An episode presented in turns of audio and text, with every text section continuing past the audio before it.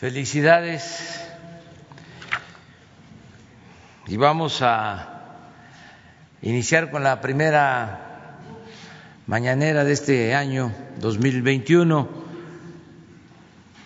Como es lunes, continuamos con la misma agenda.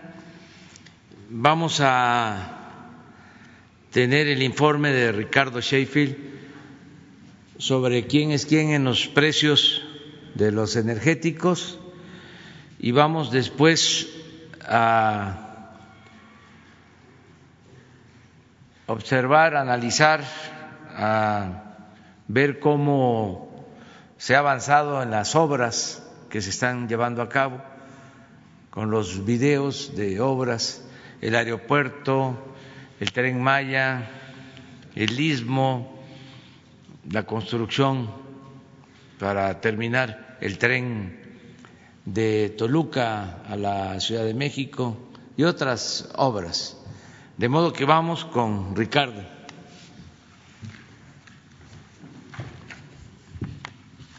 Muy buenos días, señor presidente. Muy buenos días a todas y a todos ustedes. Que este 2021 sea un excelente año para todas y para todos. Y vamos a iniciar con quienes quieren el precio de los combustibles en la gasolina.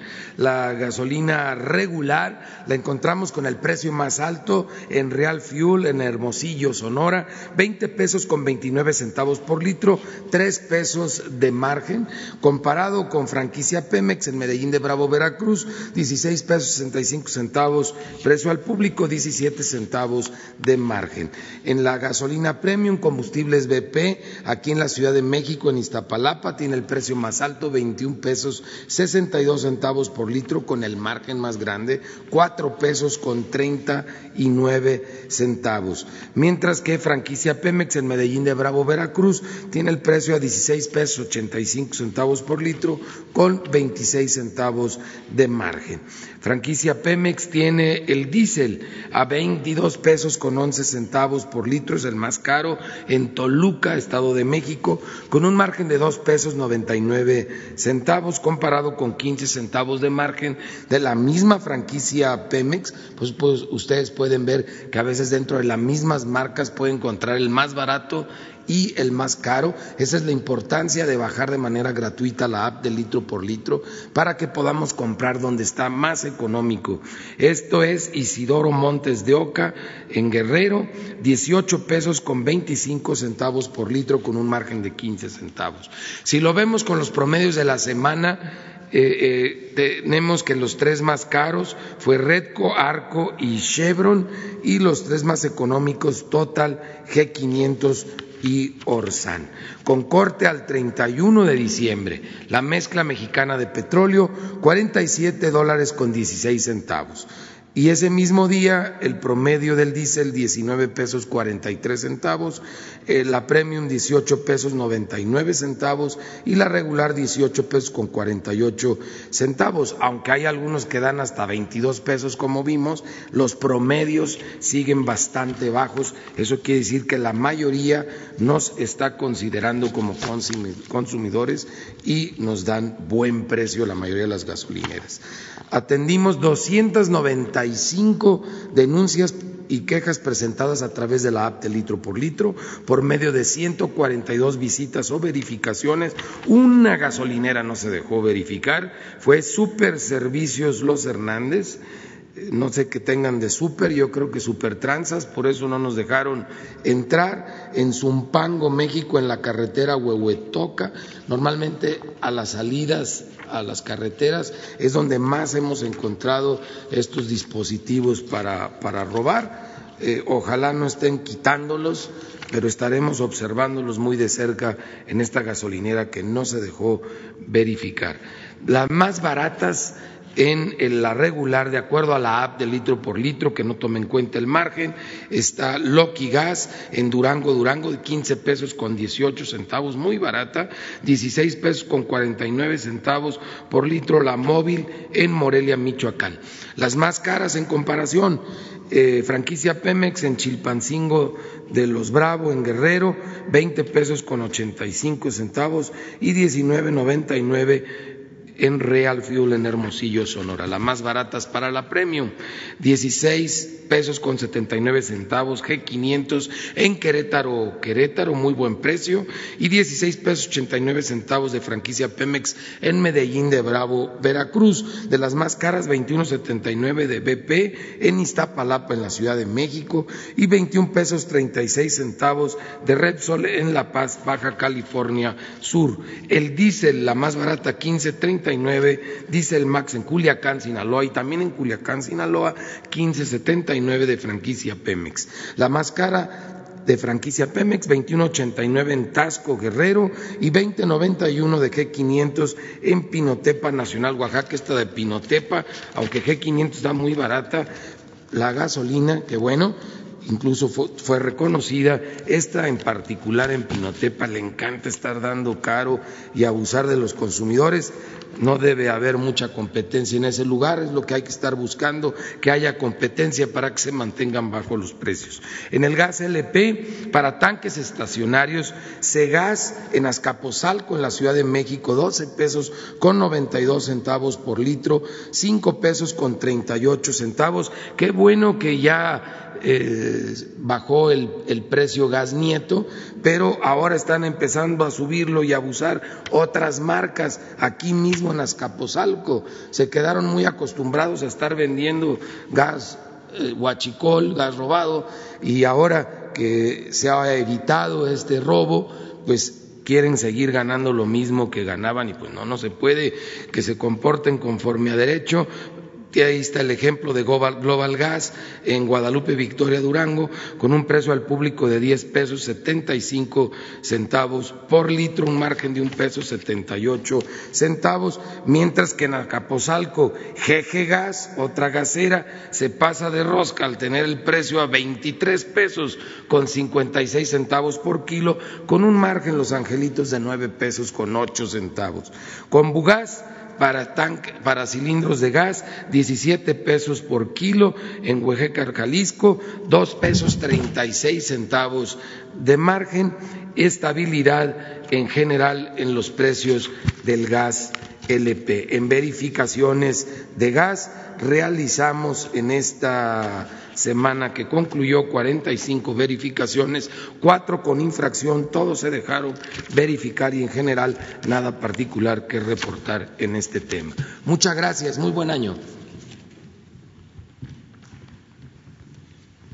Vamos con los videos para evaluar obras. La Secretaría de la Defensa Nacional informa los avances en la construcción del Aeropuerto Internacional Felipe Ángeles al 4 de enero de 2021. En la torre de control y servicios de extinción de incendios se inician los trabajos de excavación y compactación para la caseta de acceso a la torre. Se continúa con el montaje e izaje de techumbre para la cabina de control y la colocación de bastidores en la fachada principal. En el estacionamiento y terminal intermodal de transporte terrestre, se continúa con el habilitado y armado de acero de refuerzo en zapatas y muros de contención. En las redes eléctricas voz y datos, se ejecuta la colocación y sellado de placas de concreto, aplicación de pintura en exterior e instalación de sistema impermeabilizante en azoteas de la caseta de tableros aislados, edificio de transformadores y en el cuarto de sistema contra incendios. En la terminal de combustibles y red de distribución, se realiza el lizaje del quinto anillo, montaje y soldadura del cuarto anillo del tanque vertical atmosférico número 2 y en el número 3 el montaje de placas de la cubierta. En la pista y plataforma militar, se continúa con la construcción de la losa de concreto de alta resistencia y el sellado de las juntas, el tendido de tubería eléctrica y construcción de subestación eléctrica, la colocación de la carpeta asfáltica en márgenes de pista, la construcción de canales para el drenaje pluvial y trabajos de señalamiento horizontal en pista. A la fecha, se han generado 62.842 empleos civiles. Faltan 441 días de construcción. Gobierno de México.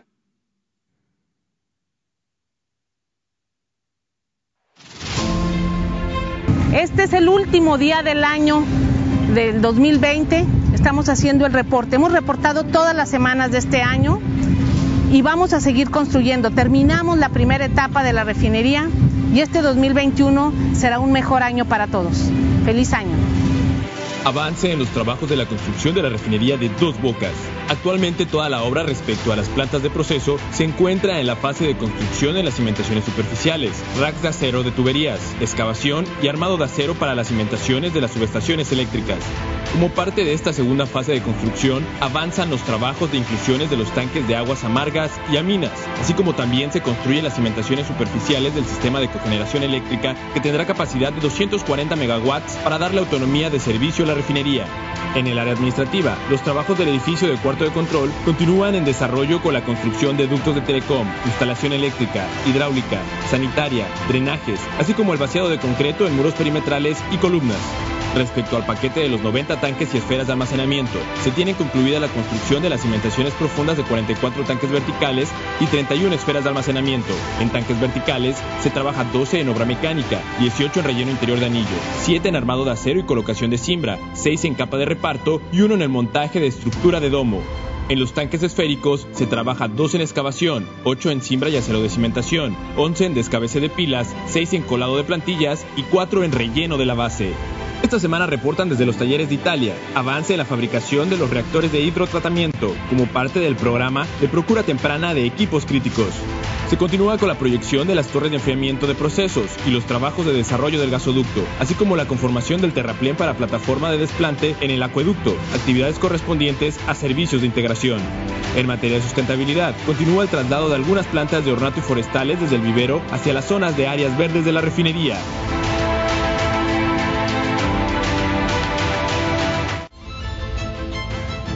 Tren Maya, reporte de avances, semana 20 de 157.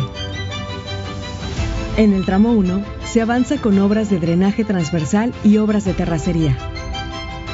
En el tramo 2 continúan el desmontaje de vía, desmonte y las actividades de corte y terraplén.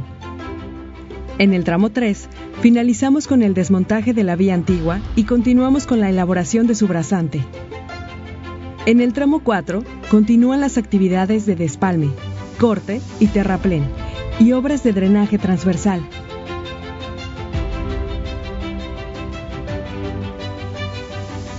Para compensar retrasos por la situación sanitaria y las condiciones climáticas, empezamos el año con un plan de incremento de producción en los cuatro tramos. El plan consiste en la implementación de turnos dobles o triples para realizar obra la mayor cantidad de horas del día. Para intensificar los trabajos de terracería, utilizaremos más maquinaria y contrataremos personal calificado para su operación. Esto incrementará los empleos directos en las obras. En cuanto a obras de drenaje, trabajamos con elementos prefabricados para optimizar los tiempos de ejecución, al adelantar en talleres para transportar y montar en sitio. El tren Maya es un proyecto para reactivar la economía del sureste. El tren Maya avanza. Gobierno de México. Construcción del tren interurbano México-Toluca. Reporte semanal. Uno de los procedimientos constructivos utilizados con éxito fueron las autosimbras. Este procedimiento consiste en utilizar estructuras de acero móviles autoportantes para cubrir claros hasta de 64 metros, minimizando el impacto ambiental y evitando afectaciones de vialidades, entre otros. La velocidad máxima que alcanzará el tren interurbano es de 160 km por hora y será el tren más rápido de América Latina. Se cuenta con una flotilla de trenes integradas por 30 unidades formadas por 5 carros cada una, con capacidad para 719 pasajeros. Estos trenes son de última generación y cubrirán el trayecto entre terminales en 39 minutos. Talleres y cocheras. Se avanza en acabados del cuarto de simuladores. Se coloca el impermeabilizante y el piso falso. Se instala la protección contra incendio en la estructura metálica de la cabina de pintura. Viaducto 4. Se coló la primera etapa de la dovela de cierre de este viaducto, dando continuidad a 41 kilómetros desde la terminal Sinacantepec hasta el portal México del Bitúnel. Vía catenaria y obra electromecánica. Se coló concreto en los plintos que recibe la vía en el kilómetro 27. Frente 2. Carretera Federal se instalaron seis traves de concreto prefabricadas. Arteaga y Salazar. Se colaron las primeras dos traves Ashto para el paso vehicular sobre la vía férrea. Casa del Agrónomo. Se coló la primera etapa del estribo poniente de la terracería en este frente. Avances de la obra. Tramo 1, 99.5%. Tramo 2, 100%. Tramo 3, 52.3%. Vía catenaria y obra electromecánica, 43.3%. Secretaría de Comunicaciones y Transportes. Gobierno de México.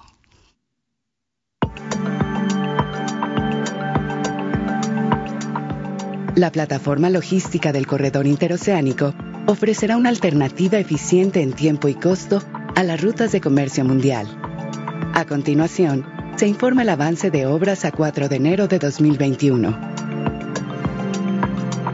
En el puerto de Coatzacoalcos, con el objetivo de crear una vialidad directa y eficiente al muelle de la Laguna de Pajaritos, se realizan acciones para concluir el acceso carretero, que tiene un avance de 92.6%. Además, avanzamos en la ampliación de 130 metros de muelle y el dragado de construcción para que puedan ingresar los buques. En el puerto de Salina Cruz, para la conformación de 1.6 kilómetros del rompeolas oeste, se han creado el 6.9% de los elementos de concreto necesarios. Como parte de la construcción del muelle temporal para barcazas, se continúa el hincado de 16 perfiles de acero y 13 secciones de tabla estaca. Para la renovación de las vías del ferrocarril del Istmo de Tehuantepec, hay obras activas en los cinco tramos del recorrido, desde Medias Aguas, Veracruz, hasta Salina Cruz, Oaxaca, con un avance total del 21%. El corredor interoceánico generará nuevas oportunidades para el istmo y para todo el país. Gobierno de México la Comisión Nacional del Agua informa los avances del proyecto ecológico Lago de Texcoco. Vivero. Se realiza la colocación de la geomembrana de polietileno en el fondo y los bordos del biofiltro. Continúan los trabajos de montaje de vigas y columnas de madera estructural en pabellones y módulos de malla sombra. Reforzamiento y mejoramiento de terracerías. Prosiguen los trabajos de colocación de las capas de desplante, geotextil, geomalla y capa estructural de las plataformas y caminos. Se continúa con el acarreo y compactación de material en andadores y estructuras centrales. Ciénega de San Juan, fase 1. Se realizan trabajos de zanjeado y habilitado de cimbra para guarniciones. Continúan los trabajos de tendido de tesontle, geotextil y geomalla triaxial para la construcción de los bordos que también servirán como caminos de paseo. Juntos, haremos del Parque Ecológico Lago de Texcoco un referente de restauración ecológica en beneficio de los habitantes del Valle de México. Gobierno de México. Muy bien, vamos, comenzamos.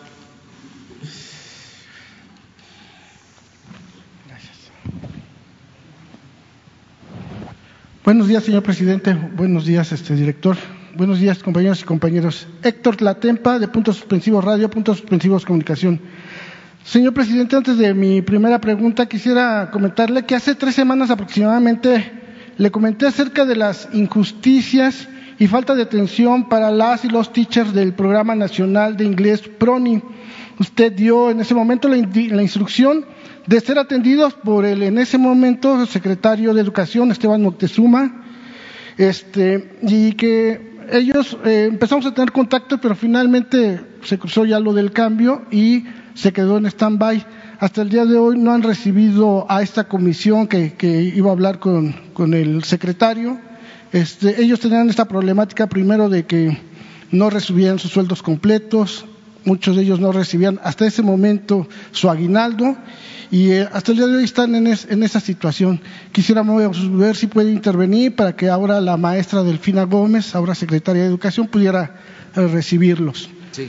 Este, bueno, gracias. Y con respecto también al tema de, educación, que es algo que el medio de puntos suspensivos le da mucho seguimiento y nos interesa mucho es con respecto al tema de educación. Este, el pasado 10 de diciembre se aprobó por unanimidad en el Senado la nueva Ley eh, General de Educación Superior que obliga al Estado mexicano a garantizar el derecho gratuito de todas y todos a la instrucción universitaria, lo que se concretará a partir del 2022. El referido periodo de transición de un año que tendrá la legislación antes de comenzar a operar debido a la crisis financiera provocada por la pandemia de COVID-19, lo que impide que todas las universidades públicas puedan dejar de cobrar cuotas al mismo tiempo. Al término se pretende que los estudiantes no paguen ninguna cuota. Aparentemente, bueno, pues esta, esta nueva ley pues protege ¿no? a, todos, y a, todos los estudiantes y que realmente sea gratuito. Sin embargo, presidente, eh, el hecho de que no se prolongara más la discusión, entiendo que ha habido ya casi nueve meses de análisis profundo, de discusión, pero la verdad es que una ley nunca es un producto acabado y más vale hacer un último análisis, rectificar y así de esta manera incorporar los principios fundamentales por los que se impulsó una ley de esta naturaleza. Además, es importante acentuar que existen una serie de inquietudes que les preocupan a organizaciones de estudiantes y académicos. Usted mismo recuerdo que hace también unas semanas lo, comentaba que este, había, que, que, le había llamado la atención la votación en el Senado de 108 a favor, cero en contra y cero abstenciones en el Senado. Nosotros nos dedicamos ya a revisar esta nueva ley y pues bueno, por lo menos encontramos tres artículos que nos ocupan. Nada más vamos a mencionar o le voy a mencionar más uno para que pues eh, se pudiera revisar y que usted esté enterado. Eh, por ejemplo, algunas de estas inquietudes eh, es que, por ejemplo, en el artículo 4, la obligatoriedad de la educación superior corresponde al Estado, de acuerdo con lo dispuesto en la fracción 10 del artículo tercero de la Constitución Política de los Estados Unidos Mexicanos y al principio constitucional de igualdad y no discriminación, el Estado instrumentará políticas para garantizar el acceso a la educación superior a toda persona que acredite con el certificado de los estudios correspondientes al tipo medio superior y que cumpla con los requisitos que establezcan las instituciones de educación superior para garantizar el acceso y promover la, permanencia de toda persona que decida cursar educación superior en los términos establecidos en esta ley. El Estado otorgará apoyos académicos y becas a estudiantes para la continuidad de su trayectoria académica que respondan a sus necesidades bajo criterios de equidad e inclusión. Señor presidente, este artículo impedirá que cualquier individuo ya no pueda ejercer su derecho a la educación debido a que las autoridades de las universidades tendrán, como lo hacen en los hechos, todas las facultades de imponer cualquier requisito de admisión a su conveniencia que funja como un mecanismo para dejar fuera de las instituciones públicas de educación superior a miles de estudiantes por medio de exámenes de admisión o cuotas impagables, por mencionar algunos ejemplos, concibiendo de esta forma a los estudiantes como simples números que representan ganancias para las autoridades corruptas. Y así también observamos el artículo 20 y también el artículo 67, que para, por respeto, pues ya no me extiendo más. En ese sentido, presidente, pues le pedimos que pudiera usted revisar estos artículos y pues sabemos pues que usted es un principal promotor de la educación gratuita y que está usted muy al pendiente de este tema. Y si me permitiera una segunda pregunta, presidente. Bueno, eh, yo creo que la ley lo que busca es garantizar el derecho a la educación, en este caso en el nivel superior, en el nivel universitario. Haciendo un poco de historia, estaba contemplado en la Constitución el derecho de los mexicanos a la educación y se establecía la gratuidad de la educación en todos los niveles escolares. Hubo una reforma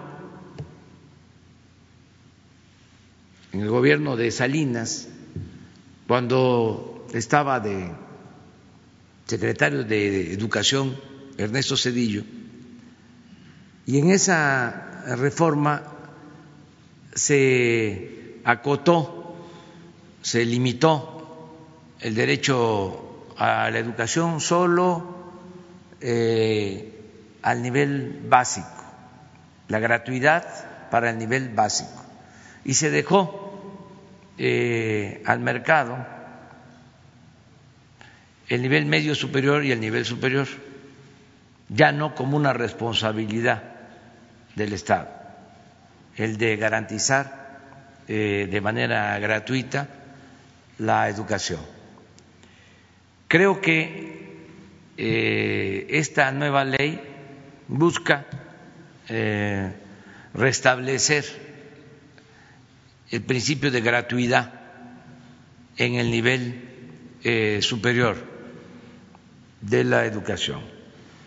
Creo que es algo importante eh, garantizar el derecho a la educación en todos los niveles, educación de calidad y de manera gratuita. Se tiene que hacer un esfuerzo para que eh, no se cobren cuotas en las universidades públicas porque en muchas universidades públicas se cobran cuotas y a veces son cuotas eh, elevadas que impiden que eh, se pueda estudiar en las universidades públicas. Eh, tienen que irse quitando las cuotas. Para eso no es solo que reciban más presupuesto las universidades públicas, es un medio o es una opción, una alternativa el que tengan más recursos, pero también eh, se tiene que hacer un esfuerzo en las universidades públicas, respetando su autonomía, para que eh, se administre con honradez el presupuesto de las universidades públicas, que no se roben el dinero en las universidades públicas y que haya austeridad republicana, respetando la autonomía, tiene que haber un movimiento al interior de las universidades para que no haya corrupción y para que haya honestidad en el manejo del presupuesto de las universidades. Esto va a permitir garantizar la gratuidad, quitar las cuotas. Yo creo que ese es un esfuerzo que tienen que hacer las universidades. Ya no la estafa maestra, ya no el que haya caciques que manejan las universidades públicas en los estados. Ahí se los dejo de tarea, porque es una vergüenza que universidades grandes de estados importantes estén manejadas por una persona, sean de un solo hombre.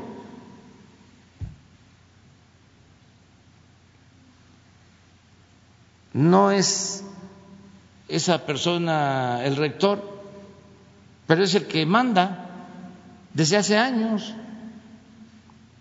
y manejan el presupuesto de manera discrecional y a la vista de todo el mundo, hasta los premian allá en España, les entregan premios los reyes. Eso se tiene que terminar.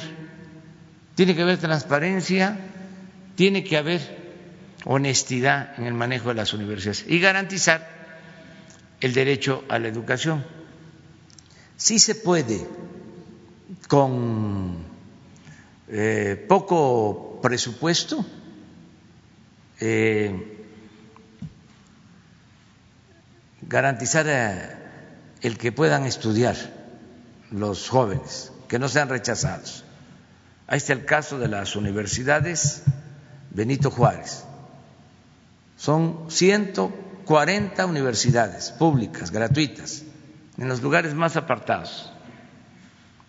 ¿Cuánto es el presupuesto? Mil millones de pesos. Si se compara con otras universidades, resulta que es un presupuesto eh, reducido para el número de estudiantes que están atendiendo. Entonces, hay que eh, revisar esto bien y eh, seguir ayudando también con las becas. Nosotros vamos a mantener el apoyo de becas a más de 300 mil universitarios con becas de 2.400 pesos mensuales. Eso ya está garantizado en el presupuesto para este año. Entonces, todos tenemos que hacer un esfuerzo para que nadie se quede sin la oportunidad de estudiar, que no haya rechazados, como era antes, porque aún con la privatización que se echó a andar de la educación superior, llegó el momento en que ya no crecía la matrícula de las universidades privadas. Se auspició eh, el que eh, se abrieran muchas universidades privadas para pagar colegiaturas. Y se dejó de apoyar de manera deliberada a las universidades públicas. Creció la matrícula al principio de las universidades privadas, pero llegó el momento que se estancó, porque la mayoría de nuestro pueblo no tiene para pagar colegiatura para que sus hijos vayan a escuelas privadas y paguen una cuota por muy barata que sea una colegiatura en una universidad privada, son cuatro, cinco mil pesos al mes. ¿De dónde saca una familia de un obrero, de un campesino para eh, pagar una colegiatura así? Entonces, por eso este, se dejó de crecer. Entonces, no es privatizar por privatizar, es que de dónde sale el dinero, es un asunto de ingresos, para que los jóvenes de familias humildes puedan estudiar. De ahí la importancia de fortalecer la educación pública, gratuita, de calidad, en todos los niveles escolares. Entonces yo pienso que esa ley tiene ese espíritu. Ahora lo que hay que buscar es que se cumpla, que se lleve a la práctica. Ok, gracias. Este, oye, y con respecto a lo de los profesores, los teachers prioni, ¿sí se podrá que la maestra Delfina los pudiera recibir? Sí, todavía está en el tránsito, sí. Todavía no este, se va Esteban Moctezuma porque estamos solicitando el beneplácito al gobierno de Estados Unidos y luego el nombramiento tiene que ser aprobado en el Senado de la República. Entonces, estamos en un proceso de transición, pero eh, se, va a atender la petición que hacen los maestros a través Gracias. Y también sería este, ver importante cuando pudiera venir la directora Raquel Sosa para que nos pudiera platicar de cómo van los de las 140 universidades. Y con respecto también a las becas, precisamente de estos estudiantes, se nos han reportado que pues es la fecha que todavía el día de hoy no reciben este, esa beca, ya pasó el semestre, ya aprobaron sus materias, pues ya pasó este, las fiestas Digo, afortunadamente, pues bueno, van a tener ahí su dinerito ahorrado, ¿no? Pero hasta el día de hoy no se les ha depositado. Quisieran también por eso preguntarle a la maestra, ¿no? ¿Qué es lo que está pasando con las becas? Y con respecto ya nada más, este, señor presidente, hace tres semanas le comenté también aquí acerca de las injusticias y falta de atención para los, este, perdón, para este, con respecto a, no, perdón, con respecto, quería preguntarle a, con respecto al sistema político de la representación proporcional, mediante el cual un partido tiene derecho a cierto número de senadores o diputados que estos sin tener ni un voto del pueblo llegan al Congreso de la Unión cámaras de senadores o diputados. ¿Cuál es este, su opinión con respecto a este tema? Eh, si cree que el pueblo muchas veces no, no sabemos ¿no? ni conocemos a nuestro diputado y mucho menos a nuestro senador. Usted dijo que nada de privilegios y menos simulación política. ¿Cuál es su, eh, su, su punto de vista con respecto a este tema, señor presidente? Y esto, gracias. Sí, mira, acerca de las becas tengo la información que se han pagado. Puede ser que se trate de las de este año, que estoy seguro se van a empezar a entregar eh, a partir de este mes de enero. Vamos a, a revisarlo. A lo mejor ha habido algún atraso, pero no creo. Está enferma, nuestra compañera Leticia Ánimas, que es la coordinadora de becas, le dio COVID y ha estado mal. Le mandamos así, desde aquí, un abrazo para que se recupere. Ella es la responsable de todo el programa de becas, pero hay quienes la están sustituyendo. Entonces vamos a pedir información sobre esto. Acerca de los legisladores, diputados plurinominales, pues eso tiene que analizarse. Yo soy partidario de que se reduzca el gasto del gobierno, porque aún con la austeridad republicana todavía eh, hay eh, mucho gasto superfluo en el gobierno. Hace falta eh, reducir más el gasto del gobierno, que no le cueste tanto al pueblo mantener al gobierno. Porque si hay menos aparatos burocráticos, se liberan fondos para el desarrollo, para la educación, para la salud, para el bienestar del pueblo. Si todo el presupuesto se lo consume el aparato burocrático, pues no le llega nada a la gente. Y así estaba el gobierno, estaba ensimismado todo lo que se recaudaba era para mantener al gobierno, era un gobierno mantenido y bueno, para nada. Entonces, hemos hecho un esfuerzo para achicar eh, el aparato administrativo. El ejemplo es eh, el presupuesto en presidencia de la República, aunque parezca disco rayado y no le guste a mis adversarios, es un buen ejemplo. En el último año del el anterior gobierno ejerció la presidencia de la República tres mil seiscientos millones de pesos.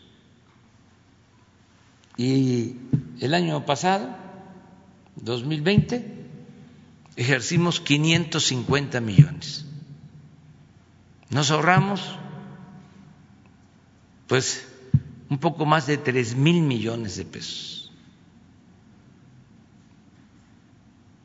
Porque se eh, hizo un ajuste a todo el gasto superfluo, a los lujos que habían en el gobierno. Pero todavía se sigue gastando mucho en cuestiones que no son fundamentales. Ya no están los fideicomisos. Imagínense cuánto nos ahorramos. 60 mil millones de pesos. Pero eso este, se oponían. Pero los 60 mil millones pues equivalen al doble de lo que vamos a destinar al a la compra de las vacunas.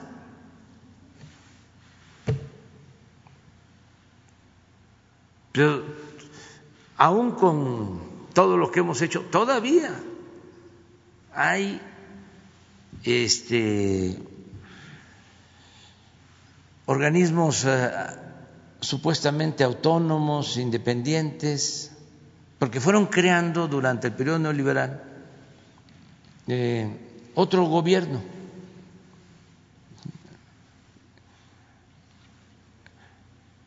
Existe, por ejemplo, el Instituto para las Comunicaciones, es Infetel, Instituto Federal de Telecomunicaciones, y existe la Secretaría de Comunicaciones.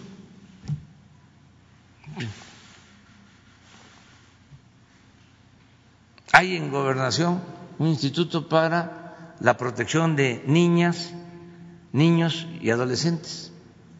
Y existe el DIF.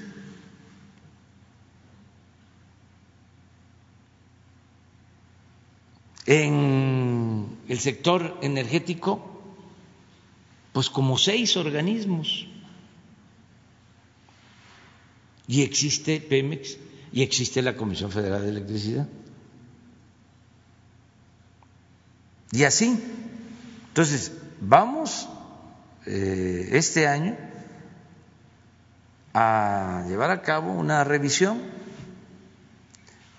sin afectar a los trabajadores. Pero imagínense cuánto nos ahorramos en renta de oficinas, en viáticos, en gastos superfluos.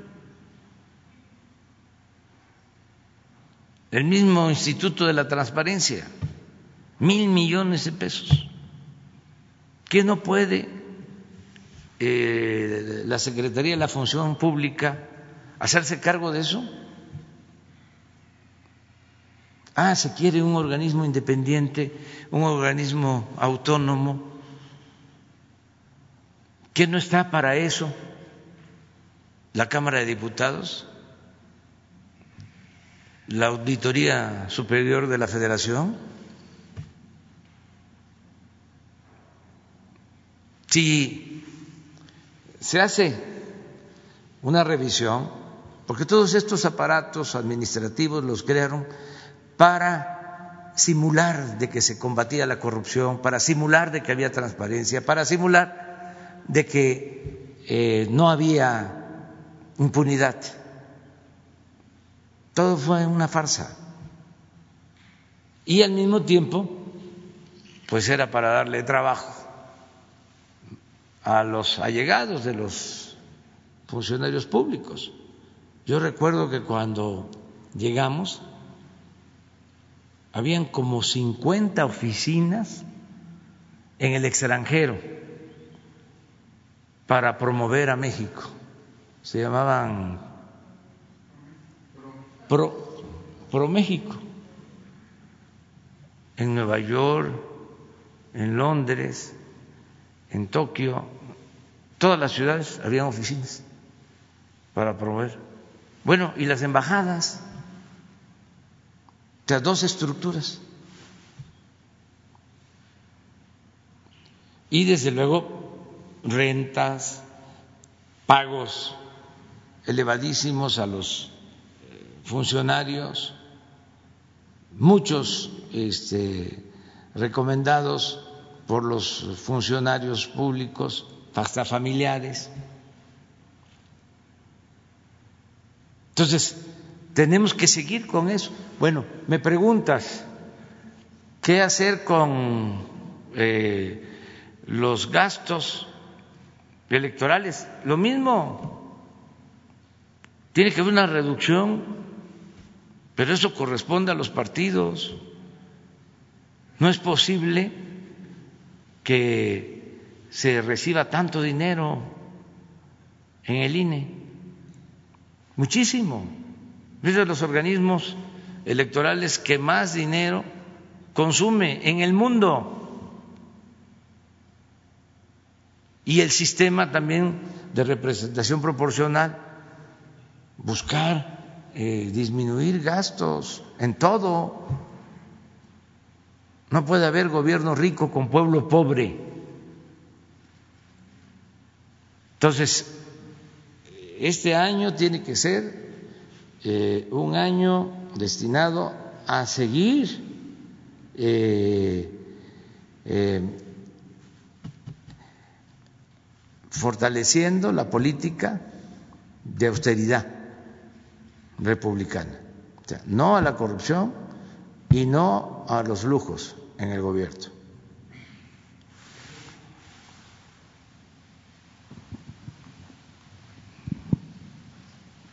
Sí, buenos días, eh, señor presidente Demián Duarte, eh, del canal Sonora Power, de Lobos FM y Política Rock and Roll Radio de Sonora. Eh, tengo dos preguntas para usted, pero una para el, procurador Ricardo Sheffield. en particular, señor procurador, la semana pasada, el lunes 28, usted puso un tema de manifiesto y es que en Sonora y en la región noroeste pagamos precios elevadísimos por el gas LP. Eh, con márgenes muy altos de parte de los distribuidores, muy en particular de un grupo eh, que encabeza la familia Zaragoza. Este, y bueno, eh, usted puso a Hermogas este, de manifiesto aquí como la que más caro está vendiendo.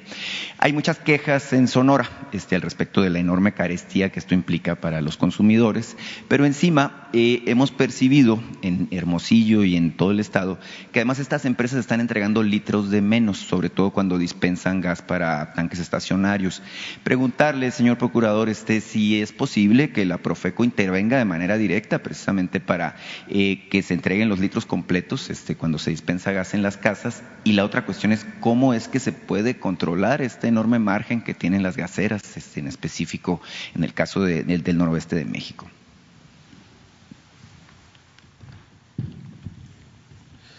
En el caso particular de, Sonora, su posición en relación a los puntos de, almacenamiento y redistribución del, gas LP no, no, es muy conveniente. Es conveniente en relación al, gas natural, particularmente de, Nuevo México, de Texas, eh, pero no en relación al, al gas LP. Entonces siempre habrá una, pequeña variación, por eso lo tenemos dividido en, en, regiones y usted puede ver que en el caso del gas LP, esa región en particular, unos cuantos centavos más que están implicados en el tema de transportación, pero afortunadamente hay bastante competencia, no solo el grupo Zaragoza vende gas en en Hermosillo y en esa zona. Entonces, esa competencia es la que nosotros estamos cuidando y fomentando. En el caso particular de los tanques estacionarios, hicimos un artículo en la revista del consumidor en la que le recomendábamos a los dueños de tanques estacionarios, que en la mayoría son hoteles, panaderías, eh, negocios que son los que más utilizan esta, manera de, almacenar el gas LP, que eh, adquieran a precios muy bajos algunos modelos que hay en relación a medidores muy precisos, incluso hasta conectados a tu celular, con el cual puedes tener con exactitud tú mismo como consumidor el control de la carga en los tanques eh, estacionarios. En el de cilindros de gas, pues estamos trabajando, y ustedes lo ven, en calle y revisando con frecuencia, evitando prácticas que a veces son de los mismos trabajadores que llegan a ordeñar cilindros. Eso ya nos está presentando porque ya hace meses, años que los hemos agarrado en la maroma y, evitamos ese tipo de prácticas. Pero en los estacionarios esa es la recomendación. Es una inversión muy pequeña en relación a la cantidad de gas que estas eh, normalmente empresas empresas eh, consumen.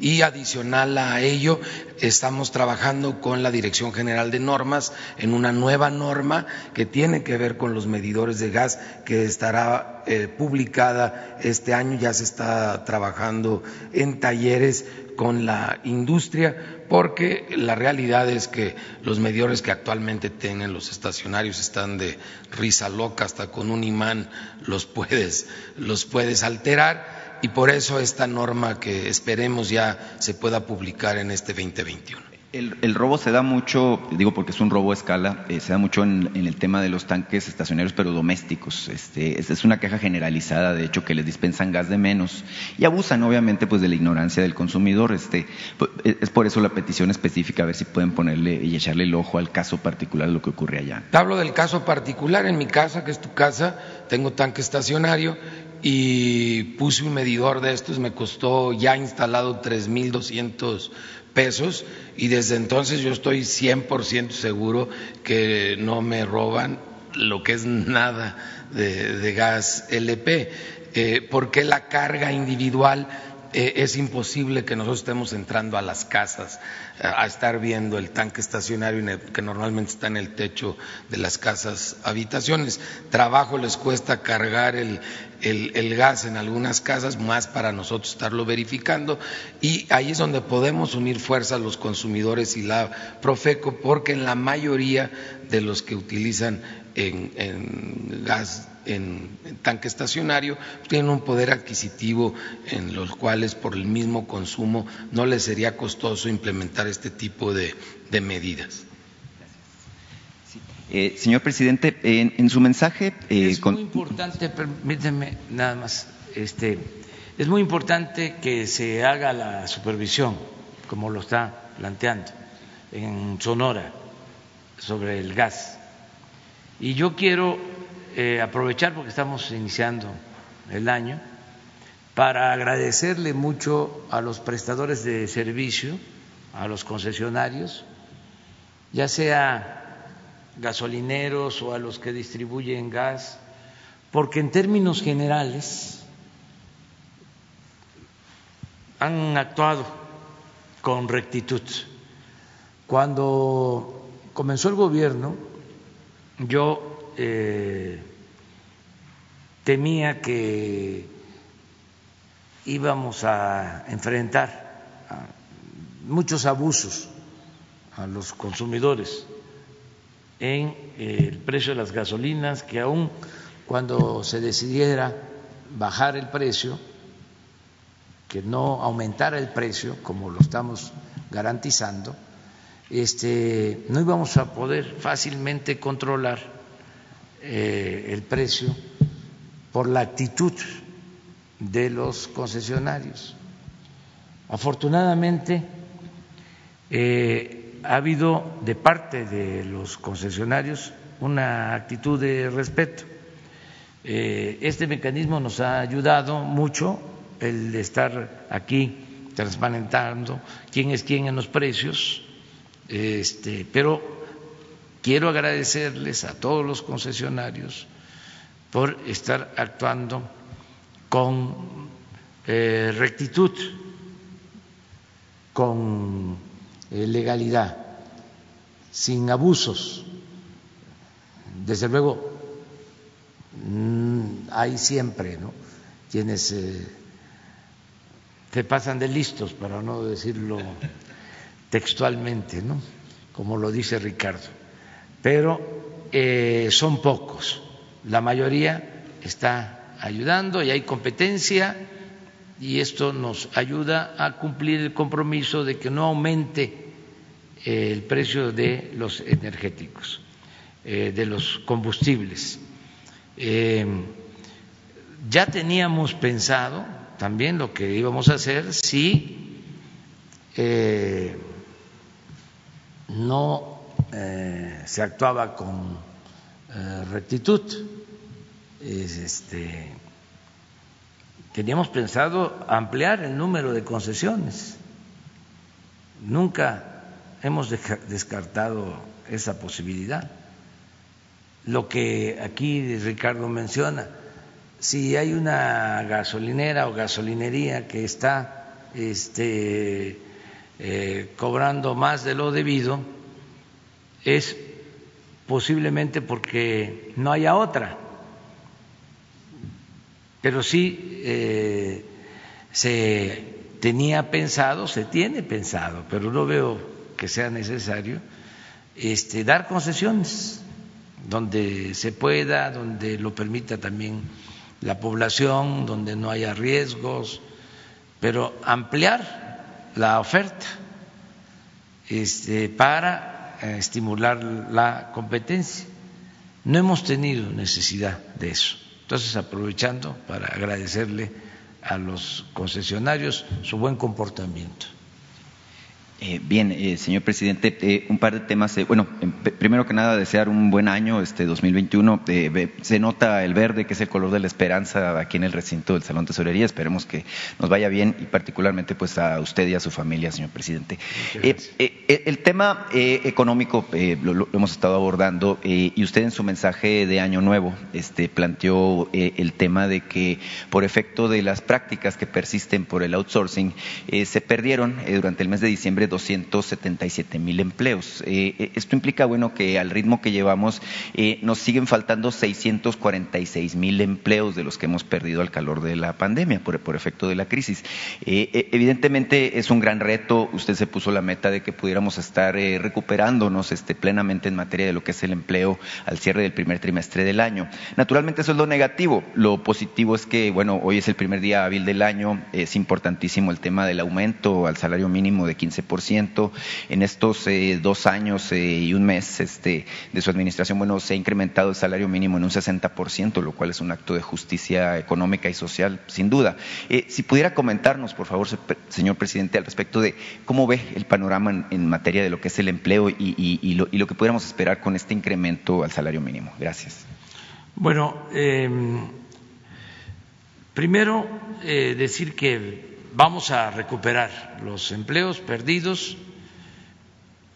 Acaba de dar a conocer el gobernador del Banco de México que eh, hay signos de recuperación de la economía mexicana y coincidimos con eso. Tenemos elementos para eh, poder afirmar que en estos tres meses, en este primer trimestre, eh, va a crecer la economía y vamos a recuperar empleos que se perdieron. En diciembre se perdieron empleos, pero no por los efectos de la pandemia, no, este, fue solo por eso. Este, es porque en diciembre siempre se pierden empleos. Es un mes atípico porque se despide a trabajadores para no pagarles el aguinaldo y luego se recontratan a los mismos trabajadores.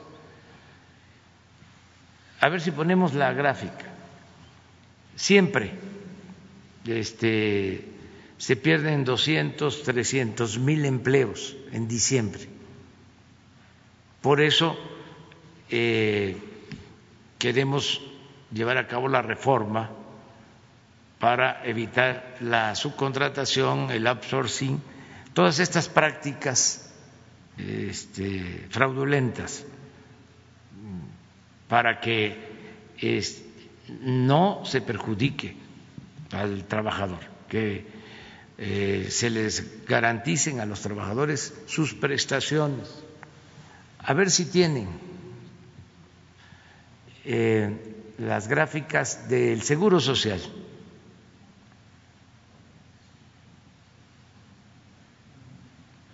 Entonces, hasta noviembre,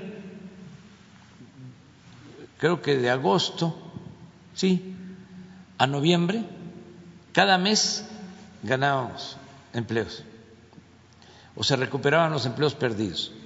Total, con la pandemia se perdieron alrededor de un millón de empleos y cada mes,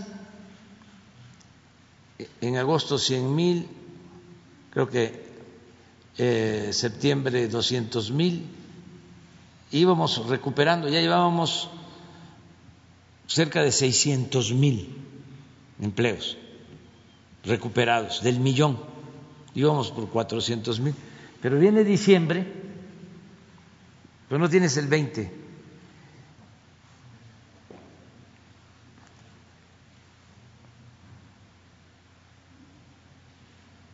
Estos son los diciembres a lo largo de los años. Siempre pérdida. Desde que se reformó la ley.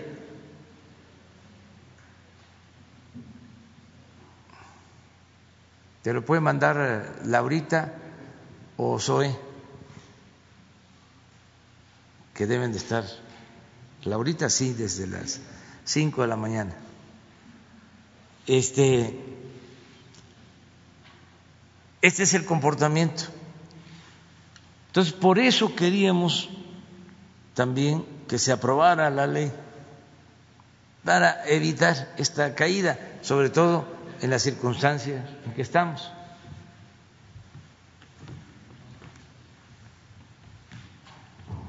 Y bueno, si, si lo vemos ¿no? con optimismo, podríamos decir, se perdieron menos que el año pasado o que el 18 o que el 17, pero se perdieron 277 mil. Eh, en noviembre, a ver si tenemos eh, eh, las otras gráficas, hay una que tiene que ver con los años,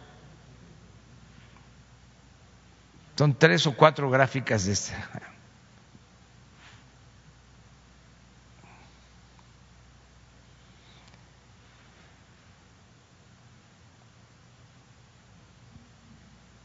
desde el 14.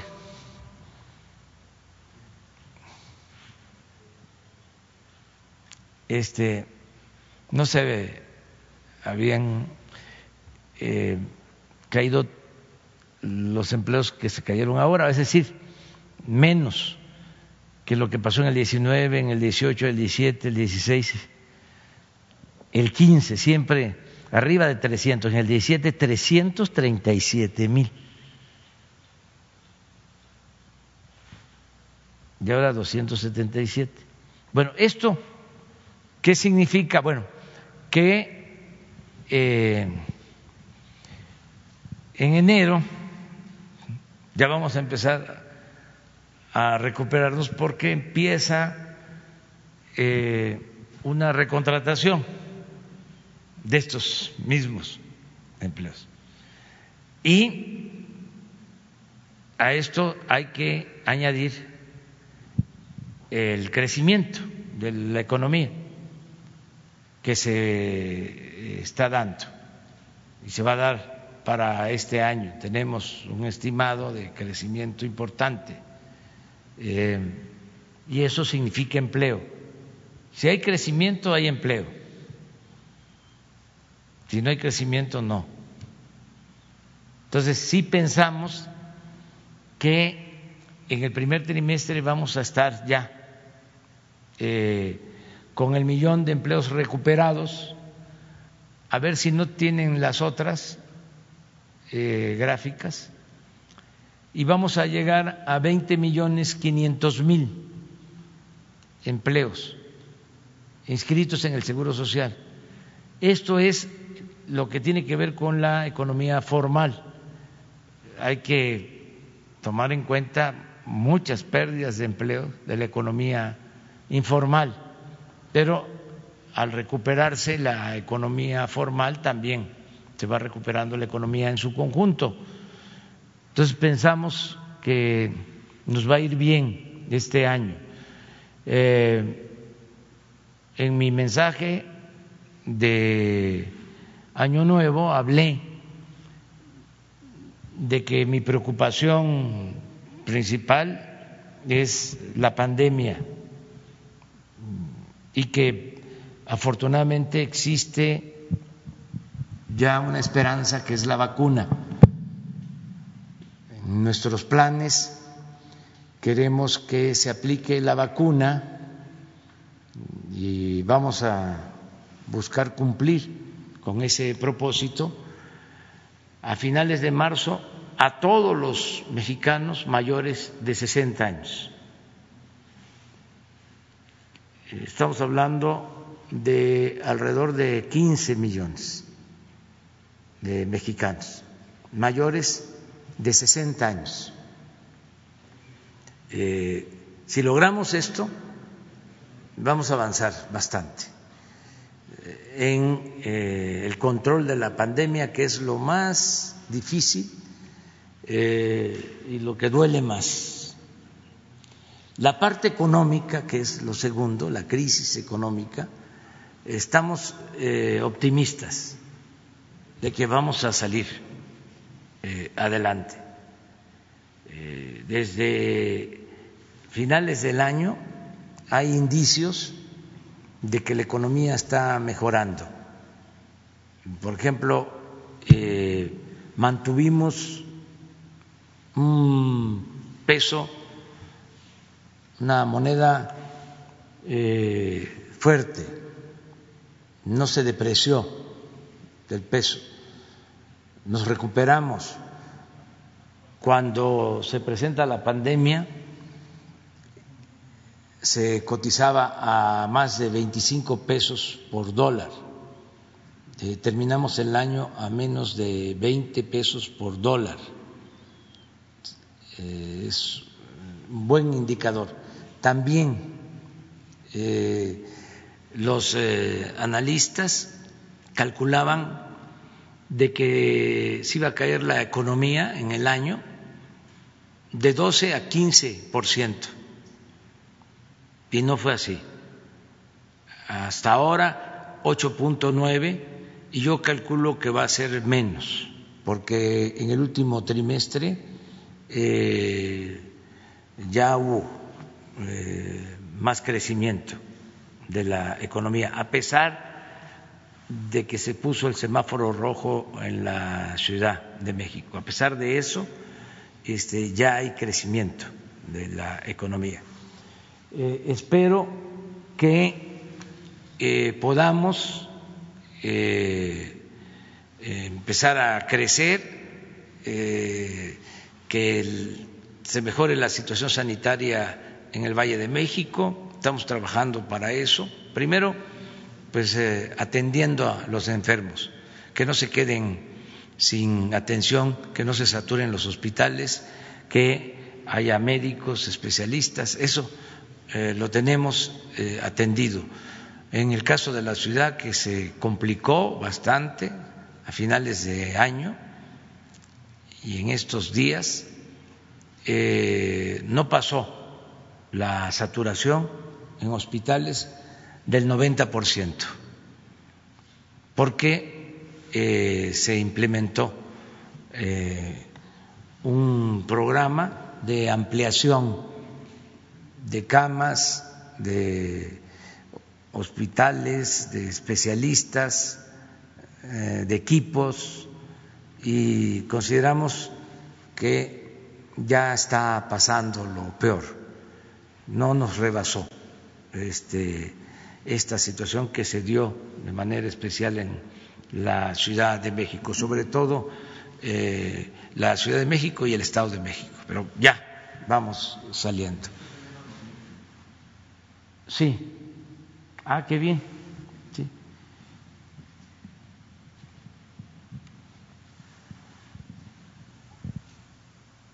Pero esto es otra cosa. Es este 19 lo que sí lo que lo que lo que se, tuvo, ¿no? En 19. Sí. Sí. Entonces, vamos eh, a recuperar los eh, empleos perdidos. Eso es lo que puedo comentar. Eh, señor presidente, en el tema que planteaba el compañero hace un momento, la Ley General de Educación Superior, hay mucha inquietud, sobre todo de organizaciones de estudiantes, sindicatos y por supuesto de académicos. en particular la iniciativa de ley que pues, incluso fue avalada por la ANUYES y por el todavía secretario de Educación Esteban Moctezuma, incluye una parte que atenta de alguna manera contra la democracia al interior de las universidades. Este, ¿Por qué? Porque cada iniciativa de reforma que se plantee a las leyes orgánicas, que son es como se gobiernan pues las distintas instituciones de educación superior, tendría que ser consultada y avalada por la ANUYES. Este, y sin embargo, eh, entendemos que esta organización, eh, que es donde están los rectores, pues tiene muchos años eh, precisamente en control de grupos de, intelectuales, de élites, este, pues de, muy en el enfoque neoliberal. y en, mi caso, en mi estado, en Sonora, bueno, la Universidad de Sonora tiene, por ejemplo, una ley que es la famosa Ley 4, que es una ley injusta, que es antidemocrática y que fue impuesta en su momento hace 29 años por Mario Fabio Beltrones, cuando era gobernador. Eh, se promovió incluso la necesidad de que se cambiara esta ley, este, recientemente la bloquearon por ahí este, algunos diputados este, en mi estado. Sin embargo, mm, sí estamos muy preocupados por el contenido en particular de esta parte de la, de la Ley General de Educación Superior, porque de alguna manera la posibilidad de hacer cambios, evidentemente al tenerse que consultar y ser avalados por la ANUYES, pues evidentemente los cambios son mucho más complicados cuando ellos están en control. Usted dijo muy claramente ahorita, lo que quieren es controlar los presupuestos. Estamos hablando, de la Universidad de Sonora simplemente pues representa 2.500 millones de pesos al año. Este, el resto de las instituciones pues se calcula que alrededor de 100 mil millones de pesos. Entonces es, un, es una montaña de dinero la, que está en control. Eh, preguntar si se puede, eh, precisamente eh, ya, en el espíritu de que se está discutiendo y que falta la aprobación por parte de la Cámara de Diputados, si se puede revisar esa parte en particular. Entendemos que usted es un demócrata y que promueve precisamente la participación y obviamente los estudiantes, los académicos, los trabajadores de las universidades también deben de contar. Muchas gracias. Sí, yo creo que hay que hacerlo y seguramente lo van a tomar en cuenta los legisladores para hacer una revisión. ¿Qué sucedió? A mí me llamó mucho la atención y aquí lo expresé que hubo consenso y yo le tengo cierto temor a los consensos, este, aunque pues tiene que ver con la democracia, ¿no? Pero eh, muchas veces el consenso eh, significa em, complacer a todos, que todos este, eh, estén satisfechos. En las cúpulas, les hablaba yo de los consensos cuando se aprobaba el presupuesto, en la época en que era secretario de Hacienda Carstens, tres años consecutivos, consenso en la aprobación del presupuesto nacional, ni un solo voto en contra.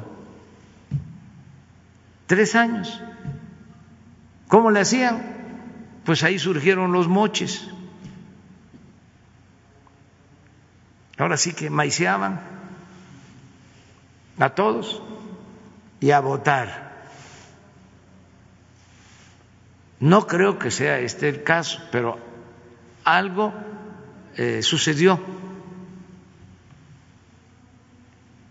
Entonces no está de más hacer una revisión y este, evitar que haya eh, falta de democracia y que se afecte la autonomía de las universidades, que no haya ningún órgano este, que esté por encima de la decisión independiente de los universitarios de cada una de las universidades eh, o centros de educación superior del país. Entonces, revisar eso, yo creo que lo van a hacer los eh, eh, legisladores para que este, no haya inconformidades.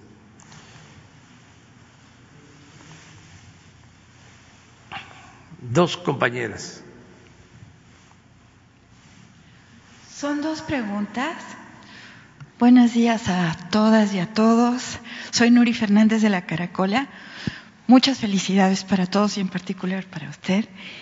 Y la primera pregunta tiene que ver con la Casa del Migrante de Saltillo.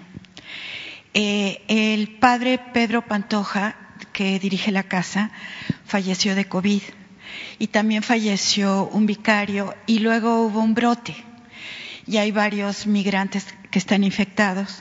Entonces se cerró la casa y ellos debieron pasar la Nochebuena en la intemperie Y la pregunta es si se está tomando alguna medida para apoyar esta Casa del Migrante y la situación de todos los migrantes, sobre todo centroamericanos, que se encuentran alojados en ella.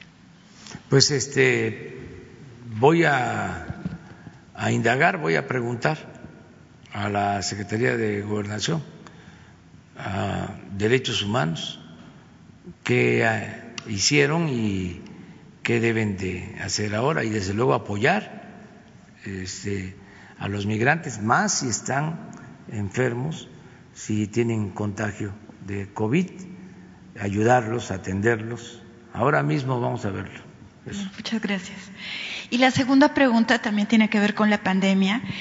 Eh, se hizo la propuesta en la ONU por parte de pues nuestra Cancillería que hizo un trabajo excelente y impulsada por usted de que las vacunas se repartieran de manera solidaria y que se viera también la situación de los países más pobres. Esa propuesta se hizo en realidad al inicio de la pandemia y fue aprobada en la ONU por una gran mayoría. Y ahora eh, aquí se está resolviendo también como el ejercicio de la Cancillería de conseguir vacunas con varias eh, instituciones para lograr que haya una vacunación plena, completa aquí, pero estamos viendo en el mercado internacional de las vacunas acaparamiento y que algunos países pues más poderosos económicamente tienden a comprar una gran cantidad de vacunas. ¿Cuál puede ser la continuidad de esta iniciativa de la ONU para lograr que las vacunas también lleguen a los países más pobres en la cantidad necesaria? Eh, pienso que si COVAX, la Organización Mundial de la Salud, que se puede hacer una iniciativa para darle continuidad a la resolución de la ONU. Esa es la segunda pregunta. Sí, es muy importante lo que estás planteando. Este, hay una iniciativa que presentó México, una resolución que fue aprobada casi por unanimidad para evitar el acaparamiento de las vacunas. Y a partir de ahí se creó un mecanismo en Naciones Unidas para garantizar vacunas suficientes y a precios accesibles para todos los países. Ese mecanismo existe y está siendo eh, respaldado por farmacéuticas que tienen el compromiso de entregar vacunas eh, a Naciones Unidas para que a su vez eh, la ONU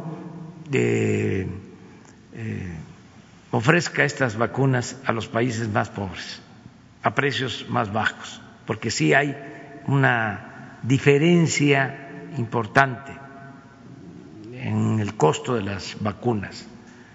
Ahora acaban de autorizar la de AstraZeneca y es un precio de cuatro dólares, un poco más eh, por dosis. Al principio se pensaba que iba a ser una sola dosis, ahora se habla de dos, de modo que son ocho dólares por eh, persona vacunada.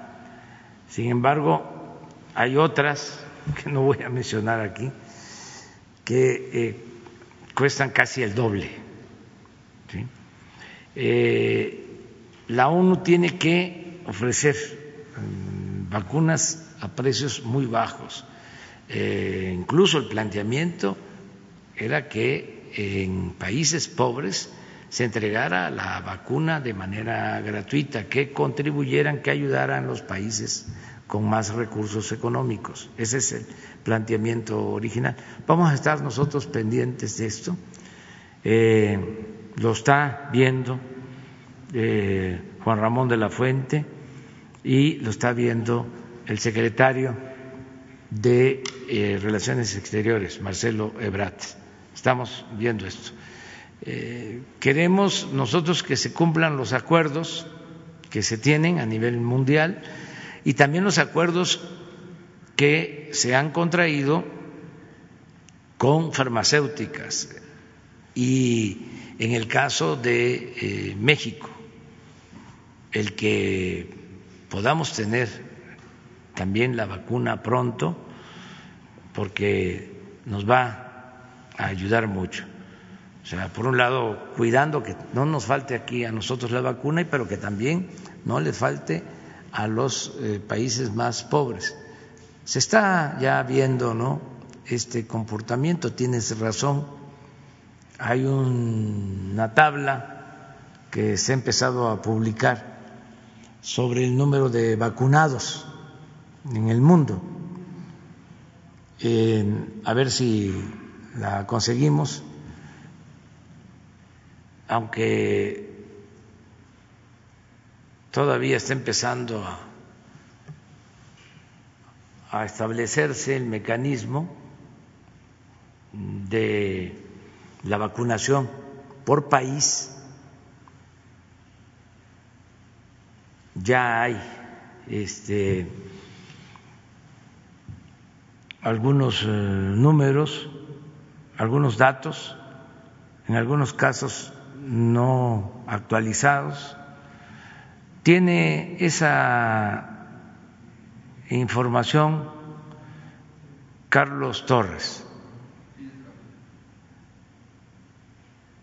Nos las puede mandar de cómo se va vacunando. Nosotros llevamos ya eh,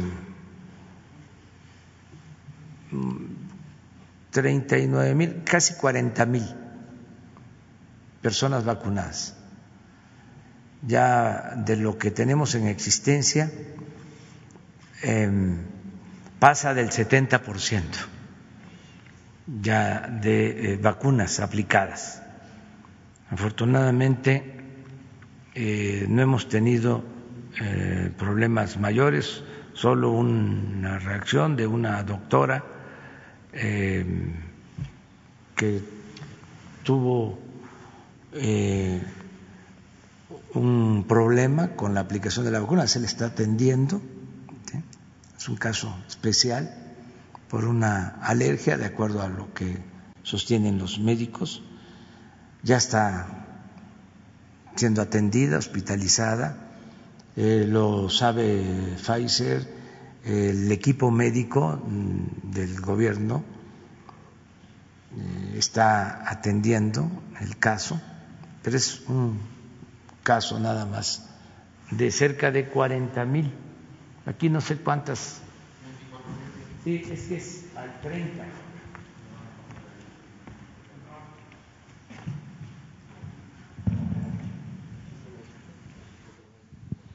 Sí, este es al 30. México. Es como se viene aplicando ya del porcentaje de acuerdo a la, a la población. En América Latina es el primer lugar nuestro país en aplicación, aunque estamos comenzando todavía. Pero el total 12 millones de dosis en el mundo en aplicación. Desde luego China, en primer lugar, Estados Unidos, Israel, creo que es Rusia, ¿no? Inglaterra o Reino Unido. Ah, no, acá está Rusia, 800 mil. Sí.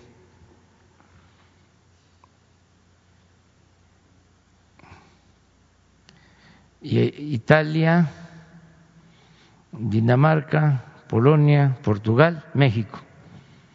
Pero aquí ya estamos en 40 mil. Solo dejamos de vacunar un día, el día primero. Y esto lo digo porque los del Reforma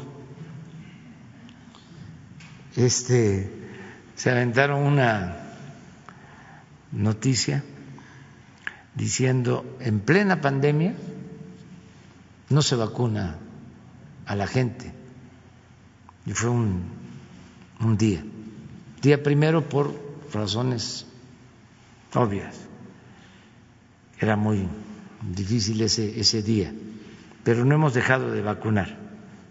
Eh, estamos vacunando todos los días.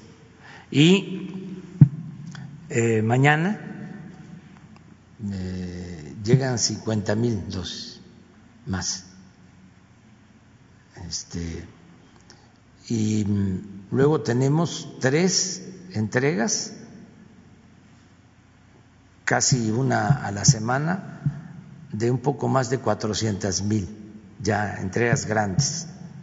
De modo que para finales de enero vamos a tener um, un poco más de un millón cuatrocientas mil dosis que nos van a permitir eh, vacunar a 750 mil personas, que es lo que estimamos eh, necesitamos para vacunar a todo el personal médico, a enfermeras, médicos, a todos los trabajadores que están en hospitales eh, COVID, salvando vidas, que esos son héroes. Yo le pedí hoy en la mañana a los doctores, al doctor Alcocer, al doctor Hugo López Gatel, que mañana informaran de cuántos enfermos han eh, sido atendidos, se han internado, se han hospitalizado. ¿Cuántos por COVID? ¿Cuántos desgraciadamente han fallecido? ¿Y cuántos han salido con vida? Porque también son miles los que han estado en los hospitales y han salido adelante. La mayoría de los que han estado hospitalizados salen adelante. Entonces, eso es un trabajo, ¿sí? de los médicos, de enfermeros, enfermeras, de todo el, personal de salud, que se ha aplicado muchísimo.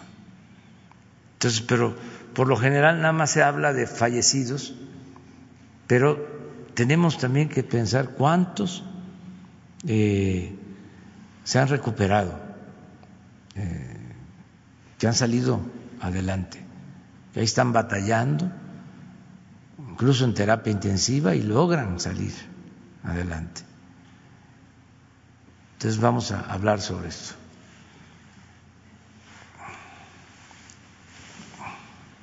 ¿Sí? Presidente, buenos días. Me llamo el de Damex y y sin censura. De antemano, feliz inicio de año también a, todos los compañeros.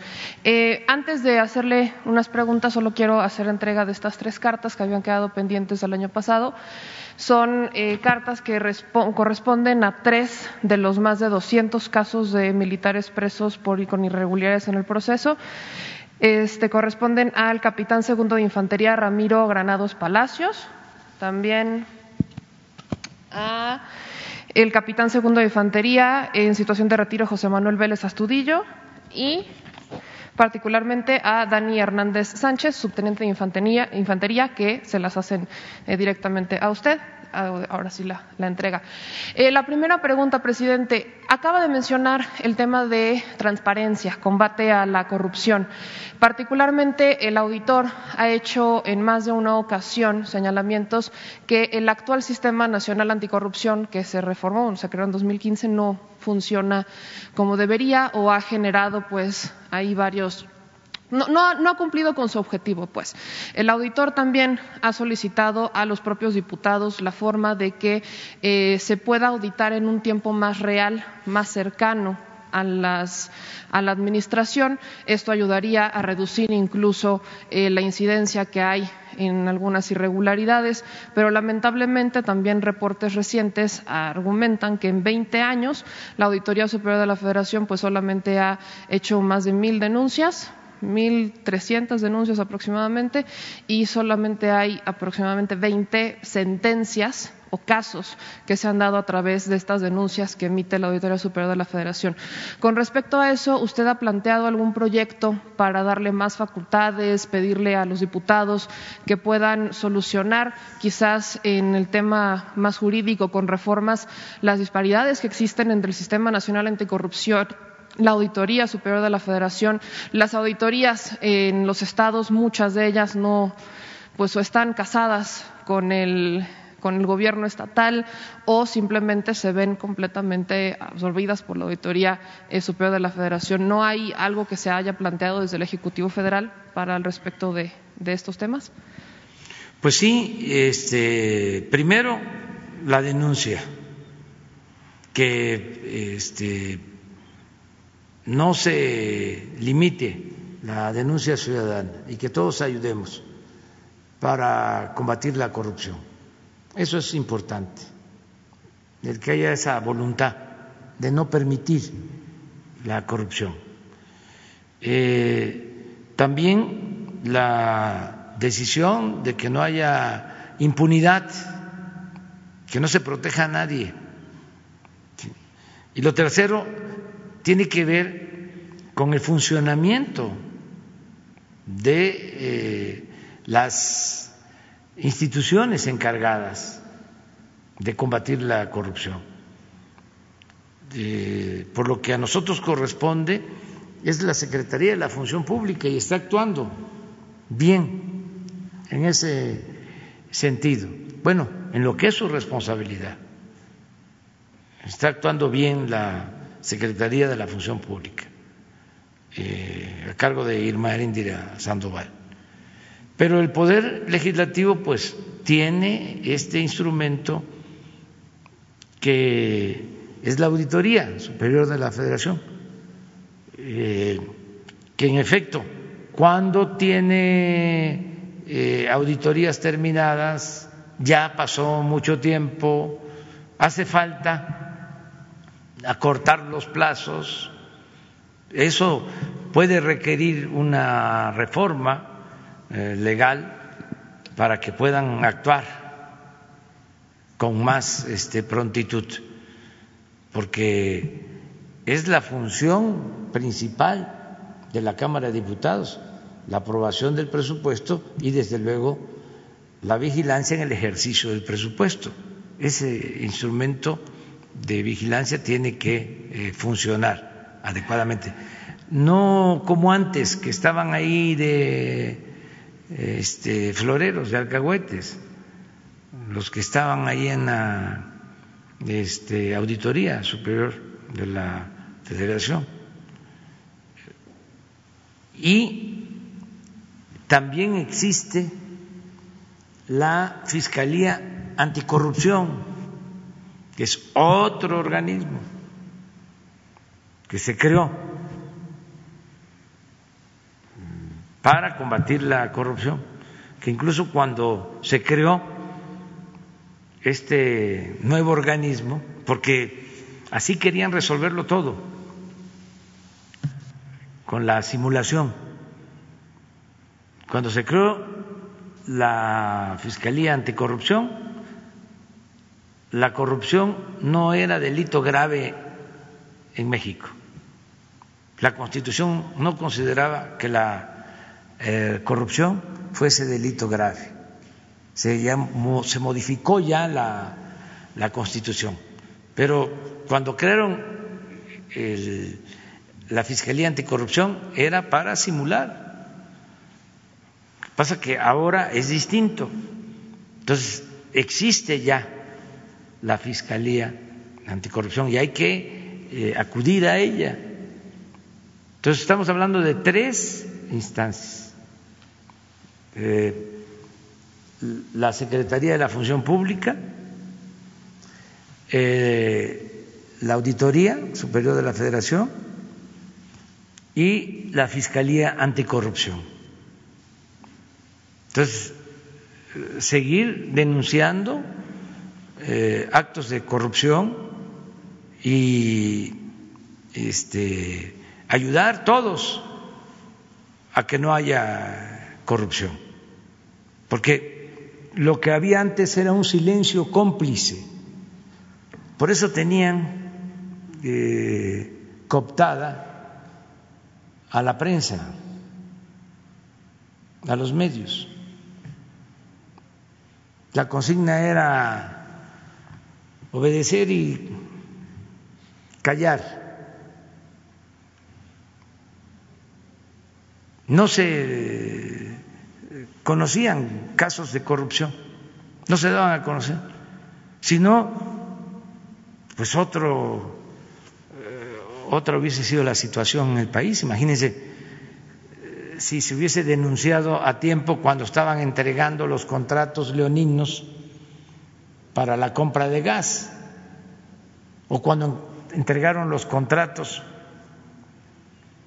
para construir penales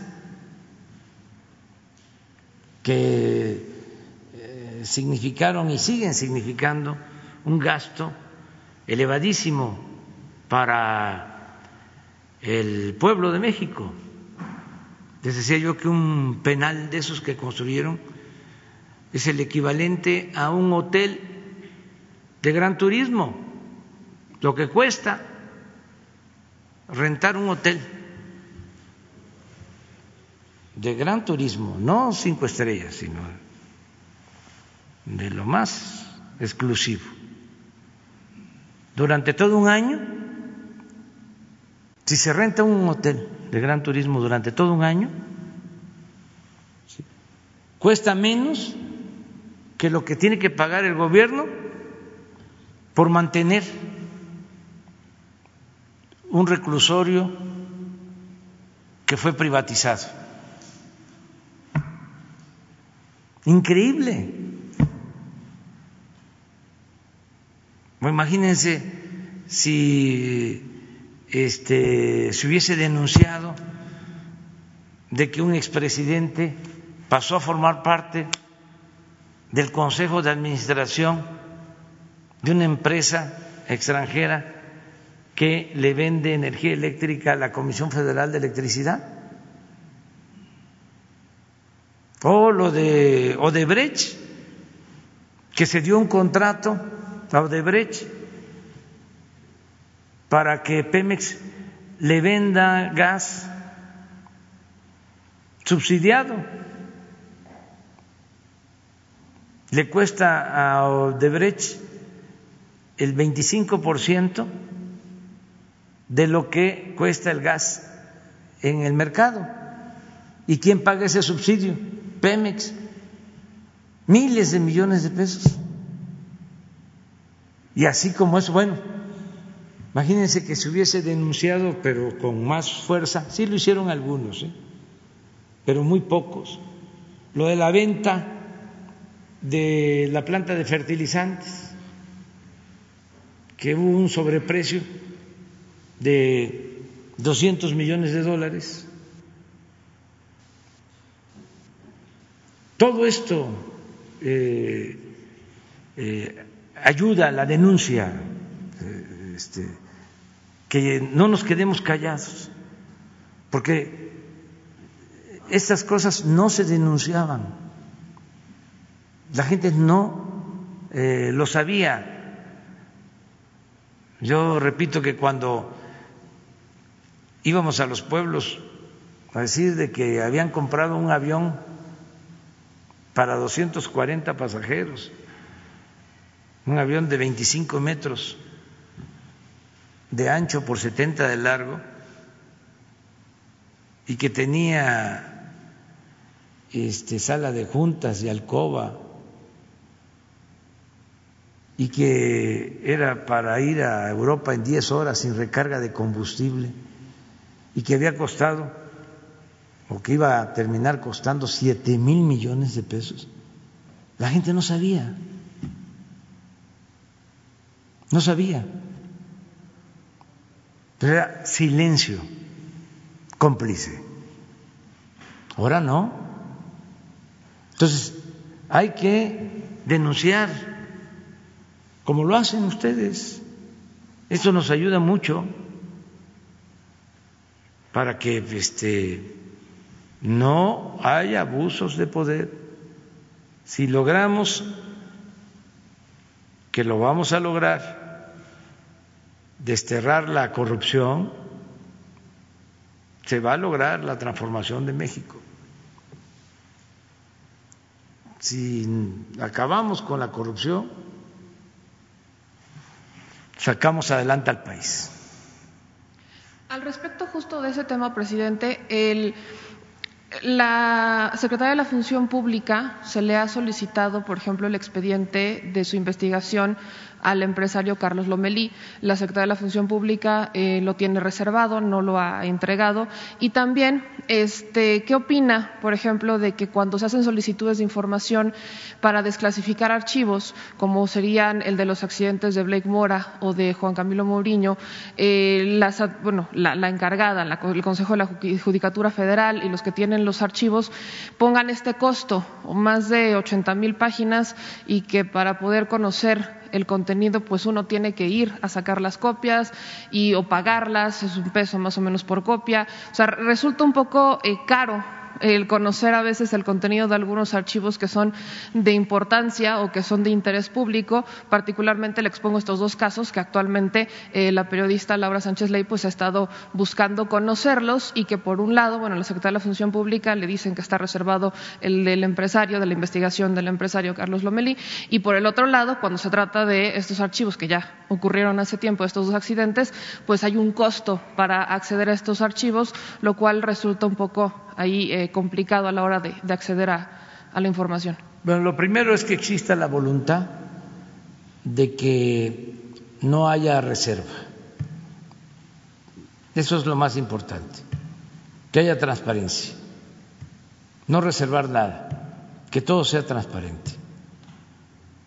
A lo mejor algunas cuestiones en particular que tienen que ver con la seguridad del Estado, pero tienen que justificarse muy bien y que todo lo demás eh, sea transparente, que no exista reserva.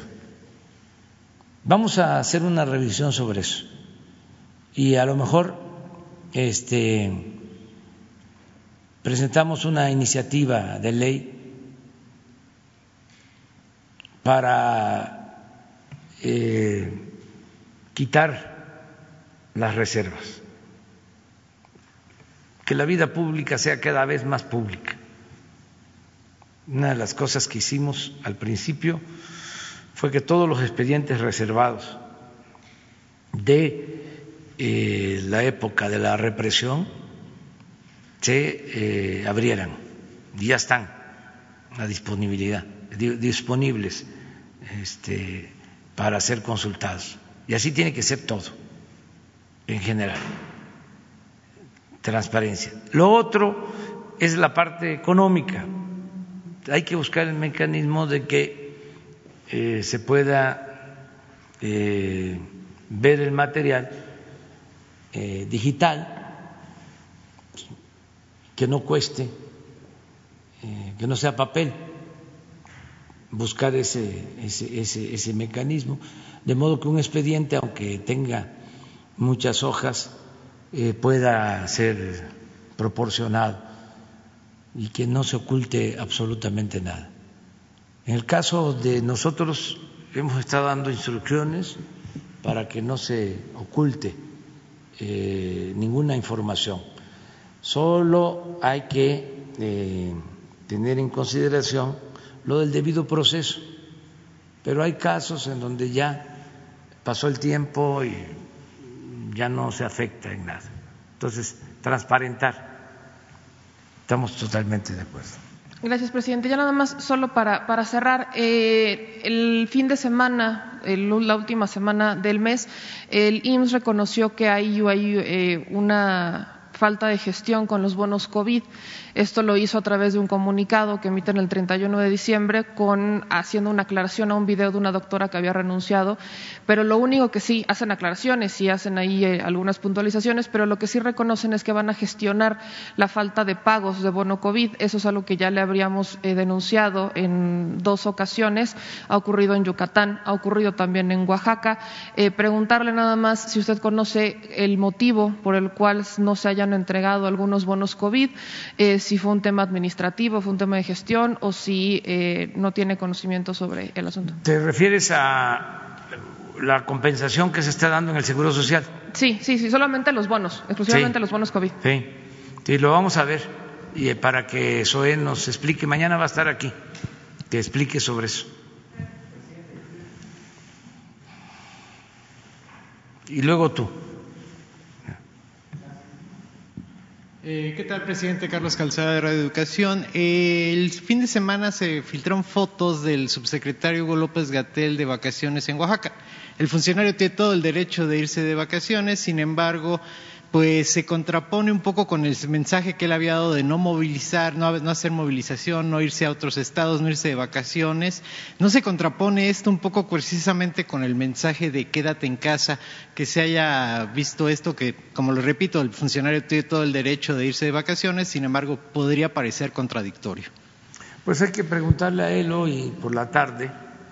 Yo lo que puedo decirles en abono a la conducta de el doctor López Gatel es que ha estado trabajando bastante, mm, muy intenso,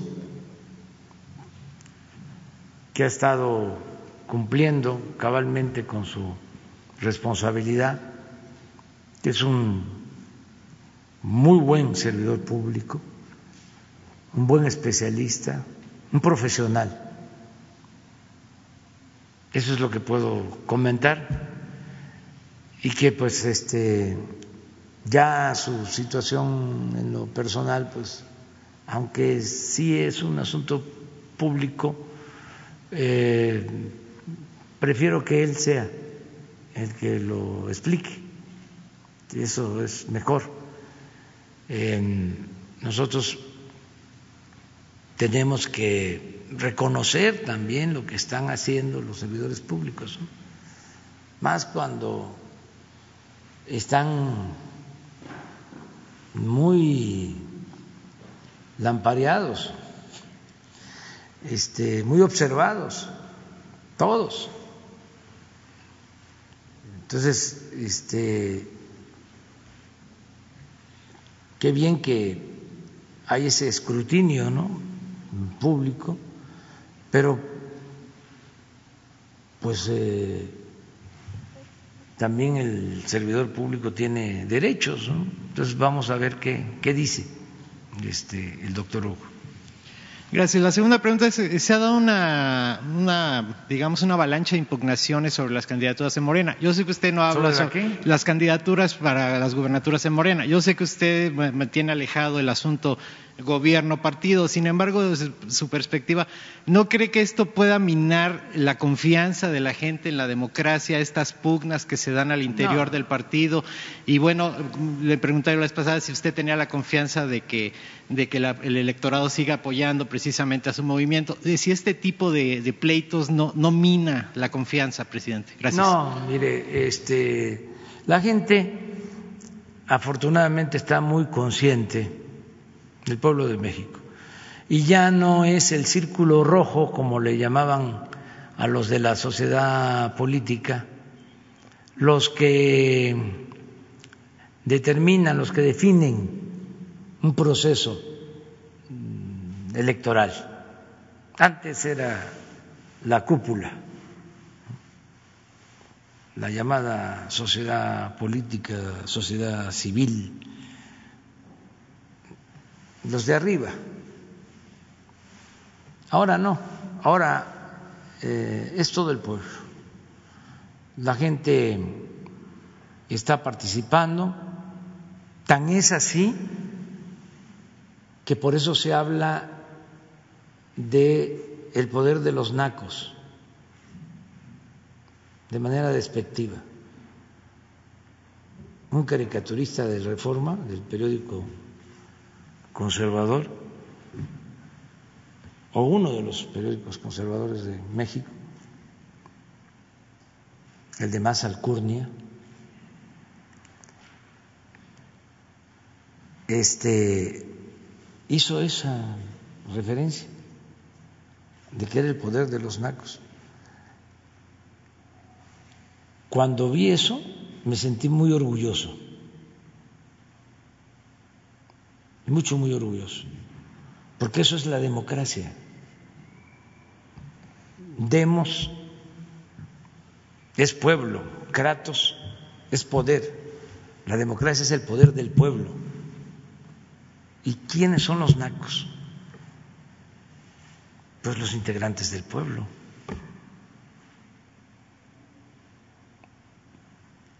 Los que se sienten o se creen de sangre azul, pues son los conservadores, ¿no? Los fifís. Entonces, ya es la gente la que decide. Ese es un cambio muy importante que ha habido. Por eso se, esperan los este, adversarios, dicen que somos antiintelectuales, porque pues ya eh, no son consejeros Krause ni Aguilar Camín, ya es otra cosa, porque también los consejos de Krause y de Aguilar Camín pues este, ayudarían para eh, tener una comunicación solo con las élites. Y esa comunicación pues se puede tener sin pagar por la asesoría de estos intelectuales. Lo importante es tener la comunicación con todos los mexicanos.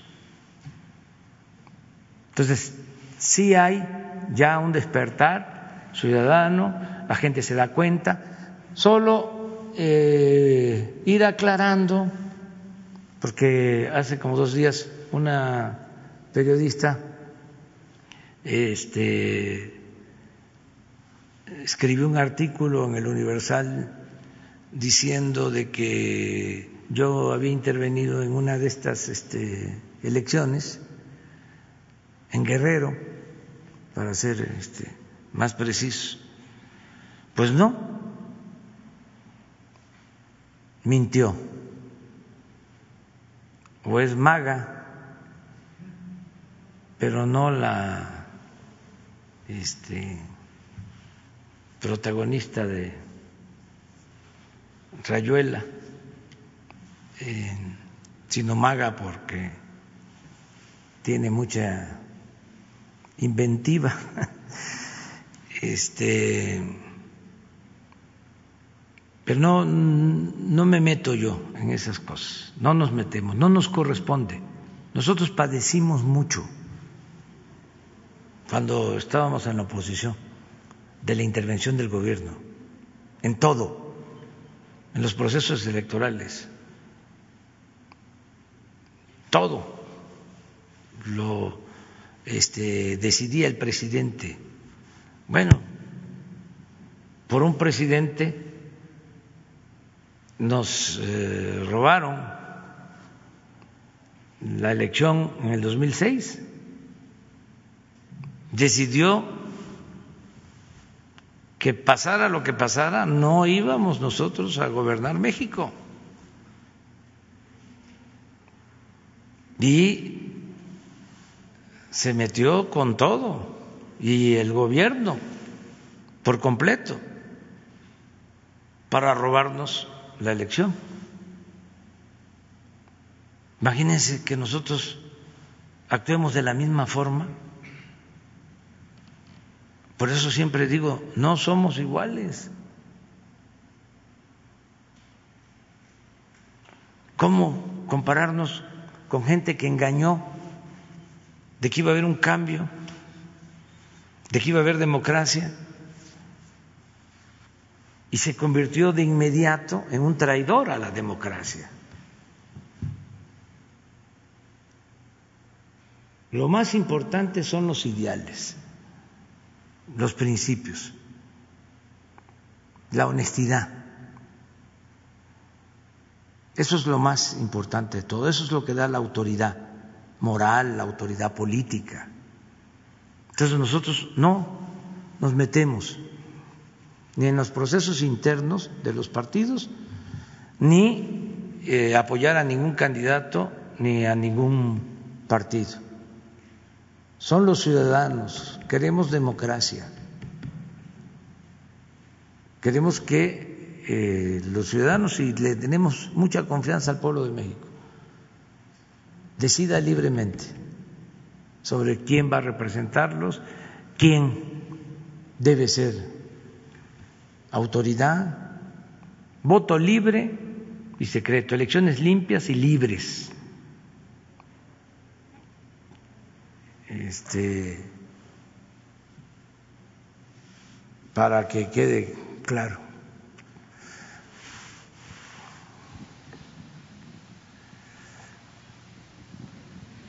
Buenos días, presidente. Hans Salazar de Noticiero en Redes.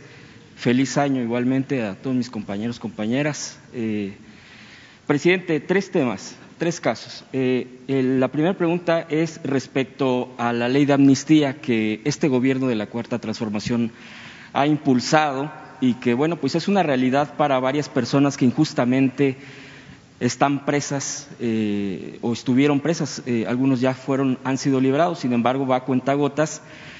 Parte ya ha habido informes aquí. Sin embargo, hay casos. yo no quiero decir que hay unos más relevantes que otros. Yo creo que cualquier eh, asunto injusto, desde la persona más humilde que quizá no, conozcamos en este momento o no tenga el dato, hasta la persona quizá eh, más eh, conocida, quizá por su actuar político, su defensa en los bosques, etcétera.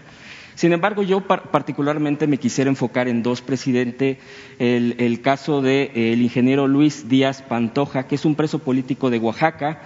Es el mismo caso. El tema es de testimonios fabricados de dos testigos protegidos, utilizados en el gobierno de Felipe Calderón, eh, actualmente desaparecidos, que no logran identificarlo físicamente. Por ejemplo, otro testimonio es de un miembro de su familia bajo tortura.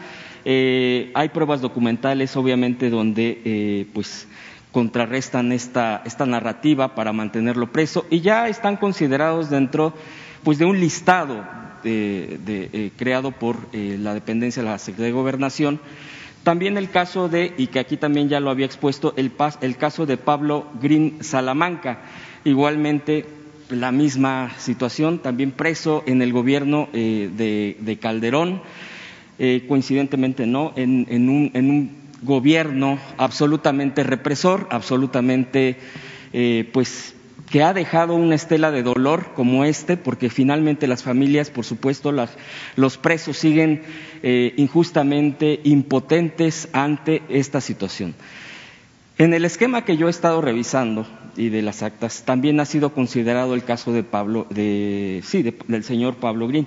Sin embargo, eh, en esta revisión también hay mano, hasta donde yo he revisado, por el tema del de, eh, Poder Judicial que es donde luego se atoran las cosas porque obviamente pues sabemos perfectamente que pues hay intereses, hay mucha corrupción que desafortunadamente del lado del Poder Judicial no se ha desterrado. Y yo le quisiera preguntar, presidente, eh, eh, sobre estos casos, si se pudiera informar por parte del subsecretario y qué hacer al respecto, pues para poder dar claridad y que no se quede nada más en un, en un tema nuevamente pendiente. Las injusticias hay miles, seguramente millones. Sin embargo, por empezar a, clarificar y a transparentar este tipo de procesos para liberar a presos políticos, presidente, yo les pondría este primer, eh, esta primera pregunta. Pues yo creo que es de mucha ayuda.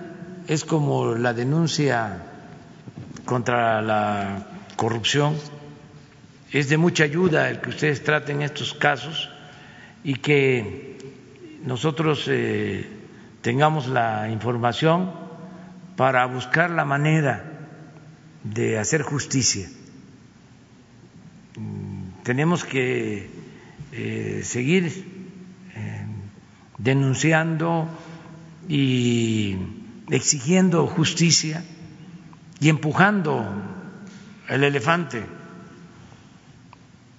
para que se camine, porque estos procesos eh, son a veces muy, muy burocráticos, eh, no hay eh, justicia rápida, expedita, y aquí lo vimos el año pasado, pues, cómo este, se logró la libertad de un joven que no tenía por qué estar ahí, no tenía por qué estar preso, ya había cumplido con su condena. Y sin embargo, por eh, un trámite eh, legal, se le tenía preso, poniendo eh, por encima de la justicia un procedimiento burocrático, legaloide. Entonces, todos podemos ayudar en esto. Eh, deben ustedes eh, tener en cuenta de que hay voluntad en el gobierno que encabezo para no permitir ninguna injusticia. Entonces, lo que estás planteando, le vamos a pedir a Jesús que lo eh, trate en la Secretaría de ¿Le Gobernación. Puedo la información? Sí, sí. Ok. Para ver qué podemos hacer. Gracias, presidente. El segundo tema, eh, ya se lo había planteado aquí, el caso, estos dos, eh, rapidísimo, eh, lo del SUTERM, los jubilados que, se, que les quitaron sus derechos eh, dentro de estos contratos, dentro de estos eh, pues convenios, que son diferentes documentos. Sin embargo, por la propia eh, reforma energética en su momento de Peña Nieto, se les requitaron diversos derechos. De hecho, aquí lo expuse, presidente, hace aproximadamente dos meses y parte, mes y medio, y parte de lo que se les retiró, pues evidentemente son, se les quitaron ingresos económicos que les corresponden por derecho sin embargo, bueno, no sé si eh, en este caso la Comisión Federal de Electricidad, que es de quien dependen este tipo de cosas, pudieran haber eh, pues ya informado o le, han informado algo y, y también de los derechos. También aquí le comenté respecto al Servicio Nacional de Empleo. El año pasado también, cuando había habido ya un documento de Hacienda para hacer un recorte en esta área de, eh, pues del servicio a la comunidad, que yo creo que es importantísimo en este momento. Ya ha dado usted eh, muestra de datos eh, del empleo, de recuperación, de por qué se pierden. Sin embargo, bueno, pues en Tabasco particularmente, el Servicio Nacional de Empleo, que es el dato que yo tengo, ya se les ha instruido a varios empleados de este Servicio Nacional. Recordemos que este Servicio Nacional de Empleo, a pesar de que utilizan instalaciones estatales, municipales o de alcaldías, depende de un presupuesto central, es decir, depende de la Secretaría del Trabajo. Le preguntaría, presidente, ¿hay algún instructor? Porque usted ha dicho que no van a perder el empleo los eh, en este caso, pues trabajadores del gobierno federal. Preguntarle concretamente de este caso y eh, si, ha, habido, ha, habido, ha habido información respecto a los trabajadores del SUTERM, de los jubilados y ahorita finalizo con otro pues tema. Pues vamos a pedirle a la secretaria del Trabajo a Luisa María que nos informe sobre los dos casos que estás proponiendo, que estás planteando. y por los dos, y, Suter y lo de los trabajadores sí. del Servicio Nacional de Empleo. Gracias, presidente. Igualmente le proveo de información eh, a Jesús. Y por último, presidente, eh, esto es un tema que yo hace un año precisamente le, le expuse aquí. Eh, el día de hoy aparecen en los medios que jueza jueza de, Inglaterra rechaza extradición de Julian Assange, fundador de Wikileaks. La causa es que se podría suicidar en Estados Unidos. Hace un año exactamente aquí le cité tres cables de Wikileaks donde se revelaban acciones sucias contra usted en el tiempo cuando usted fue candidato, cuando formaba parte de, pues, de la oposición en nuestro país y se pronunció a favor de un perdón para él. En este caso, pues su situación sigue siendo grave. Acaba de eh, suceder esto de la jueza que ha rechazado esto para que se sea extraditado a Estados Unidos. Eh, reitera su postura al respecto, presidente. Y yo le pregunto esto. Este es un caso, por supuesto, internacional, porque en esa ocasión que yo le pregunté, definitivamente su postura, su voz, tiene un eco, un eco más allá de nuestro propio país y por supuesto que tiene que ver con las libertades de prensa, la libertad de expresión, de lo que aquí en las mañaneras, desde un espacio poderoso, me parece, refleja y manda un mensaje no solo nacional, sino internacional, presidente. Gracias, le agradezco la atención. Bueno, pues yo celebro primero que en Inglaterra se le haya dado protección al señor Assange, em, que no eh, se haya autorizado la extradición a Estados Unidos. Creo que es un triunfo de la justicia. Celebro el que eh, en Inglaterra se actúe de esa forma porque Assange es eh, un periodista y merece una oportunidad. Estoy a favor de que se le indulte. No solo eso, Voy a pedirle al secretario de Relaciones Exteriores que haga los trámites correspondientes para que se solicite al gobierno del Reino Unido la posibilidad de que el señor Assange quede en libertad y que México le ofrece asilo político, con lo que significa el derecho de asilo y nuestra tradición, eh, que es protección, pero al mismo tiempo también la responsabilidad de cuidar que el que recibe el asilo no eh, intervenga, no interfiera en asuntos políticos de eh, ningún país. Nosotros eh, estaríamos en condiciones de ofrecer este asilo y felicitamos a la justicia del Reino Unido por la decisión que se tomó pues hoy, más que allá, este, fue por la madrugada, pero fue una muy buena decisión. Entonces, perdón al señor Assange, este, indulto y asilo en México. Eh, nosotros le damos protección. Vamos a hacer esa gestión. Y así termino. Nos vemos mañana.